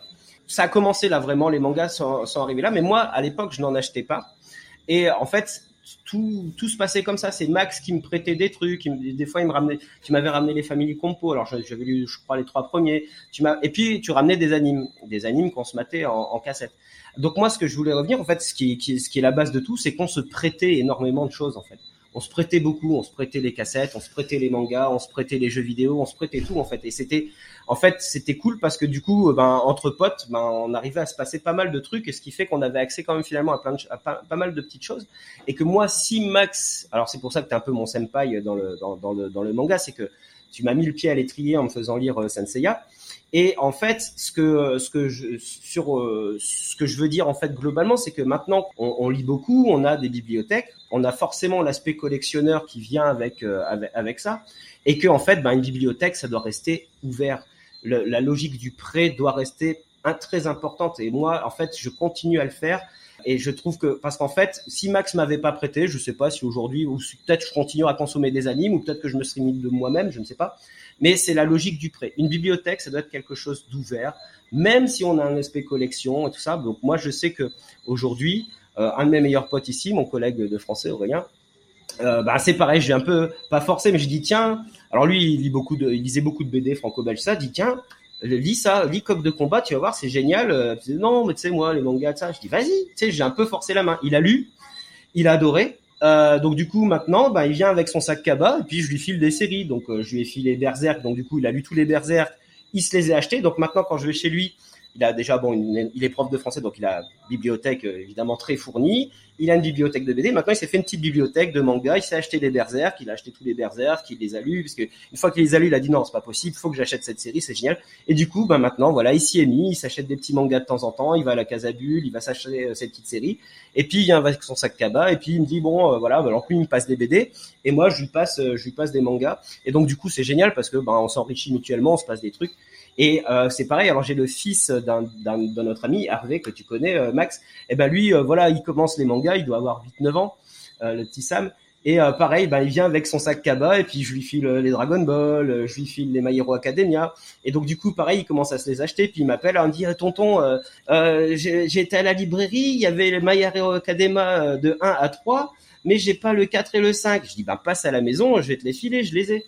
Et du coup, eh ben, il vient avec son petit sac cabas, il lui passe les mangas, et puis il dit, hey, tonton, ça c'est quoi? Ça a l'air bien et tout. Euh, Donc du coup, je lui ai filé les trois premiers de One Punch Man. Donc je- je- j'insiste sur le côté une bibliothèque, c'est quelque chose qui doit être ouvert, qui doit Mais être oui, ouvert aux pas. amis. C'est super important. C'est quel plaisir de prêter, euh, faut- de, de- de prêter et puis de faire naître, Et de euh, faire partager. naître des passions aussi chez les- et nous, en fait, c'est ça parce que quand on se replonge à l'époque, ben, les cassettes, les Divix, c'est parce qu'on se prêtait les trucs et qu'on du ah t'as le Divix, attends, je vais le graver, je vais le pomper, je vais le mettre sur mon disque dur. euh, euh, les cassettes, Max, pareil. Alors il n'y a pas que les cassettes. Je me souviens quand t'avais eu euh, la Super NES, en fait, euh, tu m'avais passé pendant plus d'un an. euh, en fait, comme ça, du coup, le soir, on, on rentrait de la fac, on se faisait un Street Fighter, on se prêtait beaucoup, en fait. Et il faut garder cet état d'esprit, Ouais. je pense, avec les mangas quand on veut éveiller quelqu'un au manga la bibliothèque est grande verte. Là, j'ai mon ancien élève qui nous écoute, euh, pas l'hommage, la salue, je lui fais des gros bisous.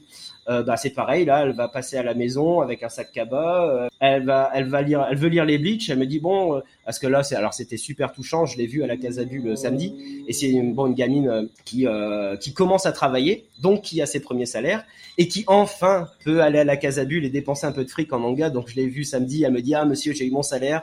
Je, je vais venir m'acheter euh, des, des mangas. Je fais ah ça c'est cool. Et elle me dit bon, euh, je vais comment Alors je dis Ouais, qu'est-ce que tu vas acheter? Elle me dit ah j'aimerais bien démarrer les Bleach et tout. Mais je dis passe à la maison, euh, passe à la maison avec un sac. Je les Bleach, je les ai tous. Euh, je te les file comme ça, tu pourras les lire et tu pourras te concentrer sur d'autres séries, euh, sur d'autres séries que tu veux que tu veux acheter. Et euh, voilà, une bibliothèque, ça doit être open, ça doit être open bar, ça doit être open service. Ce que tu dis, Jo, là, c'est vachement important. C'est le partage. C'est ce qu'on essaye aussi de faire dans cette émission, c'est qu'on partage la passion. Alors, effectivement, on a tous vécu des- le truc d'avoir passé des choses et que ça revient jamais. Mais à la fin, c'est pas grave, tant pis. Petit, euh, alors, moi, ça m'a, enfin, je pense que ça nous est tous arrivé, mais c'est pas grave. Euh, honnêtement, c'est pas la fin du monde et tout. Euh, principal, c'est de partager les choses. Mais il existe aussi maintenant hein, des choses qui, contrairement à avant, tu pouvais limite des fois noter sur un petit papier, j'ai passé ça à telle personne, puis le truc il disparaissait et après c'était impossible et tout. Maintenant, franchement, avec les applications mobiles, que ça soit Manga Collect, que ça soit Bubble ou tout ça, tu peux noter Donc Ouais. tu peux rentrer toute ta collection dans ces applications. Tu peux noter les mangas que tu as prêtés et marquer, par exemple, là je t'ai filé des mangas. Je... Moi, il est marqué dans Bubble que Saint Seiya, c'est Johan qui les a. J'ai la date à laquelle il les a pris. Comme ça, je sais combien je vais lui faire payer quand il va me les rendre, parce que j'ai le nombre de jours. ça, c'est important. non, mais tu vois, Putain, j'aurais pas dû lui laisser mes Zetman en otage. Quelle erreur. tout, tout ça, je veux dire, c'est que il faut partager, il faut que les choses soient ouvertes, il faut que la culture elle circule. Joe, il dit ça, c'est vrai. Les des actes comme ça avec un enfant ou avec euh, quelqu'un qui découvre ça, bah ça peut être le premier souvenir, la première pierre que t'as mis dans sa passion. Et peut-être que dans dix ans, il dira, euh, je me souviens que j'ai commencé, comme Joe m'a dit, là, ça me fait super plaisir. Il dit, bah, j'ai commencé gra- parce que tu m'as ramené un jour les Saint Seiya et j'aurais peut-être pas lu de BD en fait. Mm. Et c'est génial. Moi, je suis super fier de ça. Ouais. Et euh, moi, après, on m'a d'autres gens me l'ont- fait et voilà, c'est un, c'est un cercle. euh, Vertueux. C'est un cercle vertueux, c'est-à-dire que tu peux que gagner. En fait. Et du coup, Joe, euh, avec tous ces gens qui font de l'aller-retour avec des sacs cabas euh, vides et remplis, t'as pas la police qui surveille? Donc euh, ouais, non, non, ça va, ça va. Le mec, le mec, t'imagines, le policier vient taper à la main, fait bon, eh, j'ai vu les cinq saisons de Breaking Bad. Vous êtes prof de physique chimie. Qu'est-ce qui se passe là? C'est quoi là? C'est de la meth? C'est de la meth? Montrez-moi votre sac. Non, mais c'est une très belle, très belle, très belle, euh, très belle histoire et très, enfin, très belle valeur. C'est, c'est ce qu'on veut partager dans cette émission, qu'on essaye de faire et partager votre passion, quelle que soit la façon de le partager. Partagez votre passion. Euh, restez pas tout seul dans votre coin. On se rend compte que il y a d'autres gens. euh, nous, on a de la chance d'avoir, euh, des, nous, on est proches et on, on avait la même passion, euh, entre autres euh, sur les mangas. Si vous n'avez pas des potes proches euh, en vrai, en IRL, comme on dit, Ouh. euh, qui, euh, comme disent les Jones. On, on est, on est trop moderne dans ce qu'on parle. Quoi. Non, mais en vrai, euh, nous, on est vieux, mais on n'a pas connu non plus les- la facilité de rencontrer d'autres fans. Maintenant, c'est tellement facile. Mm. Aller sur des Discord, sur des machins, des trucs. Enfin, il y a des gens cool. Tu peux rencontrer plein, tu peux te faire plein d'amis qui aiment bien aussi les, les mangas, partager avec eux les passions. Et c'est, il y a rien de mieux Ouais. que partager sa passion. C'est là que tu t'enflammes le neketsu qui est en toi, ouais. le sang bouillant. Moi, je me souviens quand j'étais en en école d'ingénieur, il y avait euh, au sous-sol, il y avait euh, le club, euh, le club BD quoi. Un truc trop glauque. Au sous-sol, tu m'as dit qu'il y avait le club SM. Et là, tu me parles du club euh, BD, ouais. Et ouais. Et du coup, euh, et c'était un, ah, c'était un club BD. Alors le problème c'est qu'ils avaient que des BD, mais du coup tu y allais. Alors je, je, tu pouvais emprunter des BD, mais du coup tu y allais. C'était vraiment, t'avais 10 mecs qui jouaient à Magic toute la journée. Et t'avais des BD partout, donc j'étais pas trop dans dedans, donc euh, j'y- j'aurais, j'y ai pas traîné autant que je voulais, mais là je, je regrette qu'ils avaient pas un, un pur truc de manga où euh, là je me serais régalé. C'est clair. Les, maintenant, c'est vrai que t'as beaucoup de communautés euh, fans de manga, c'est facile à rejoindre en, par internet, en ligne. D'ailleurs, je rebondis sur ce que tu dis. Euh, on vous rappelle que on fait partie d'un petit collectif qui s'appelle donc le collectif, le collectif des podcasteurs d'histoire, à bulles et d'imaginaire. Et on a un Discord. Tous les liens sont sur notre sur notre site internet et sur les réseaux, Twitter, Instagram, etc. Et n'hésitez pas à venir avec nous. Venez partager votre passion avec nous. Les gens ils sont cool, on rigole bien. Il y a plein de recommandations. euh, restez pas dans votre coin. Venez, venez. Ça fait un peu bizarre. Venez, venez sur le avec nous. Votez pour nous, Enfin, un peu bizarre. Non mais venez, rejoignez- rejoignez-nous et nous. tout cool. envoyez-nous des dons. voilà. Jo, tu nous fais la conclusion? Bah oui, non, mais c'est c'est c'est c'est bien. Je suis bien content en fait. Et puis comme d'habitude, là, on s'est pas on s'est pas du tout concerté. hein. Je vous rappelle, euh, dans l'émission, on se concerte pas du tout sur ces parties-là. On se laisse un peu la surprise. Et puis finalement, là, on est très très raccord. Et c'est cool parce qu'effectivement, c'est euh, cette transition là. J'espère qu'elle va s'opérer euh, bah, chez chez vous et que vous pourriez aussi la, la faire cette cette opération pour d'autres. Et donc c'est très très cool. Donc trois anecdotes. C'est un petit peu vieux, mais par contre la valeur la valeur du partage, ben elle doit continuer, euh, elle doit continuer. Et nous, c'est ce qu'on fait avec PCF, donc c'est très très cool. Donc euh, voilà pour cette petite partie anecdote, elle était vraiment cool, j'ai vraiment bien aimé, c'est super Mhm. sympa. Euh, et puis euh, donc du coup, ben PCF manga, malheureusement, c'est terminé. Oh C'est très triste. non. Mais ça comme arrive. ça. hein. Mais on reviendra euh, le mois prochain. Ne vous en faites pas. Ne vous en faites Ah. Séchez vos larmes. Nous reviendrons le mois. Ouais. Et puis de toute façon, on va pas vous laisser comme ça. Acteur, à la- acteur studio. Ouais. Wouh. Avec des, des rires et des applaudissements préenregistrés. On va vous laisser avec un, un petit karaoké, hein, parce que euh, on peut pas se quitter comme ça, c'est beaucoup trop triste. Donc on va se quitter avec euh, le premier opening de FMA, de Full Metal Alchemist. Euh, donc comme d'hab, on va chanter le, le premier couplet. Et puis on vous laissera chanter euh, dans, dans votre voiture, dans votre chambre. euh, vous pourrez chanter à tue-tête autant que vous voudrez. Et puis, euh, et puis on va se quitter là-dessus parce que parce qu'on va, il faut qu'on se quitte en fanfare forcément. Exactement.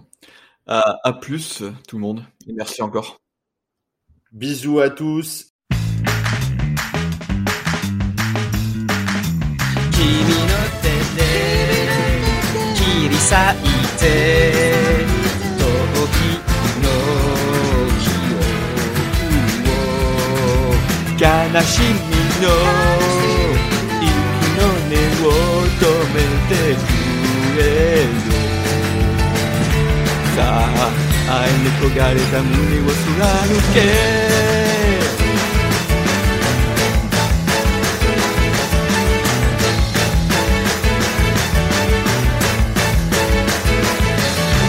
明日が来らずのそいを見て眉ばかりの心持て余してる。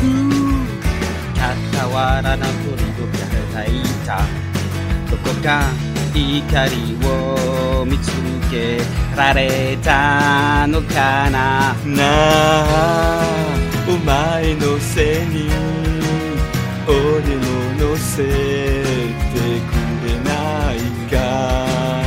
そして一番高いとこで起きらさなくて優しさ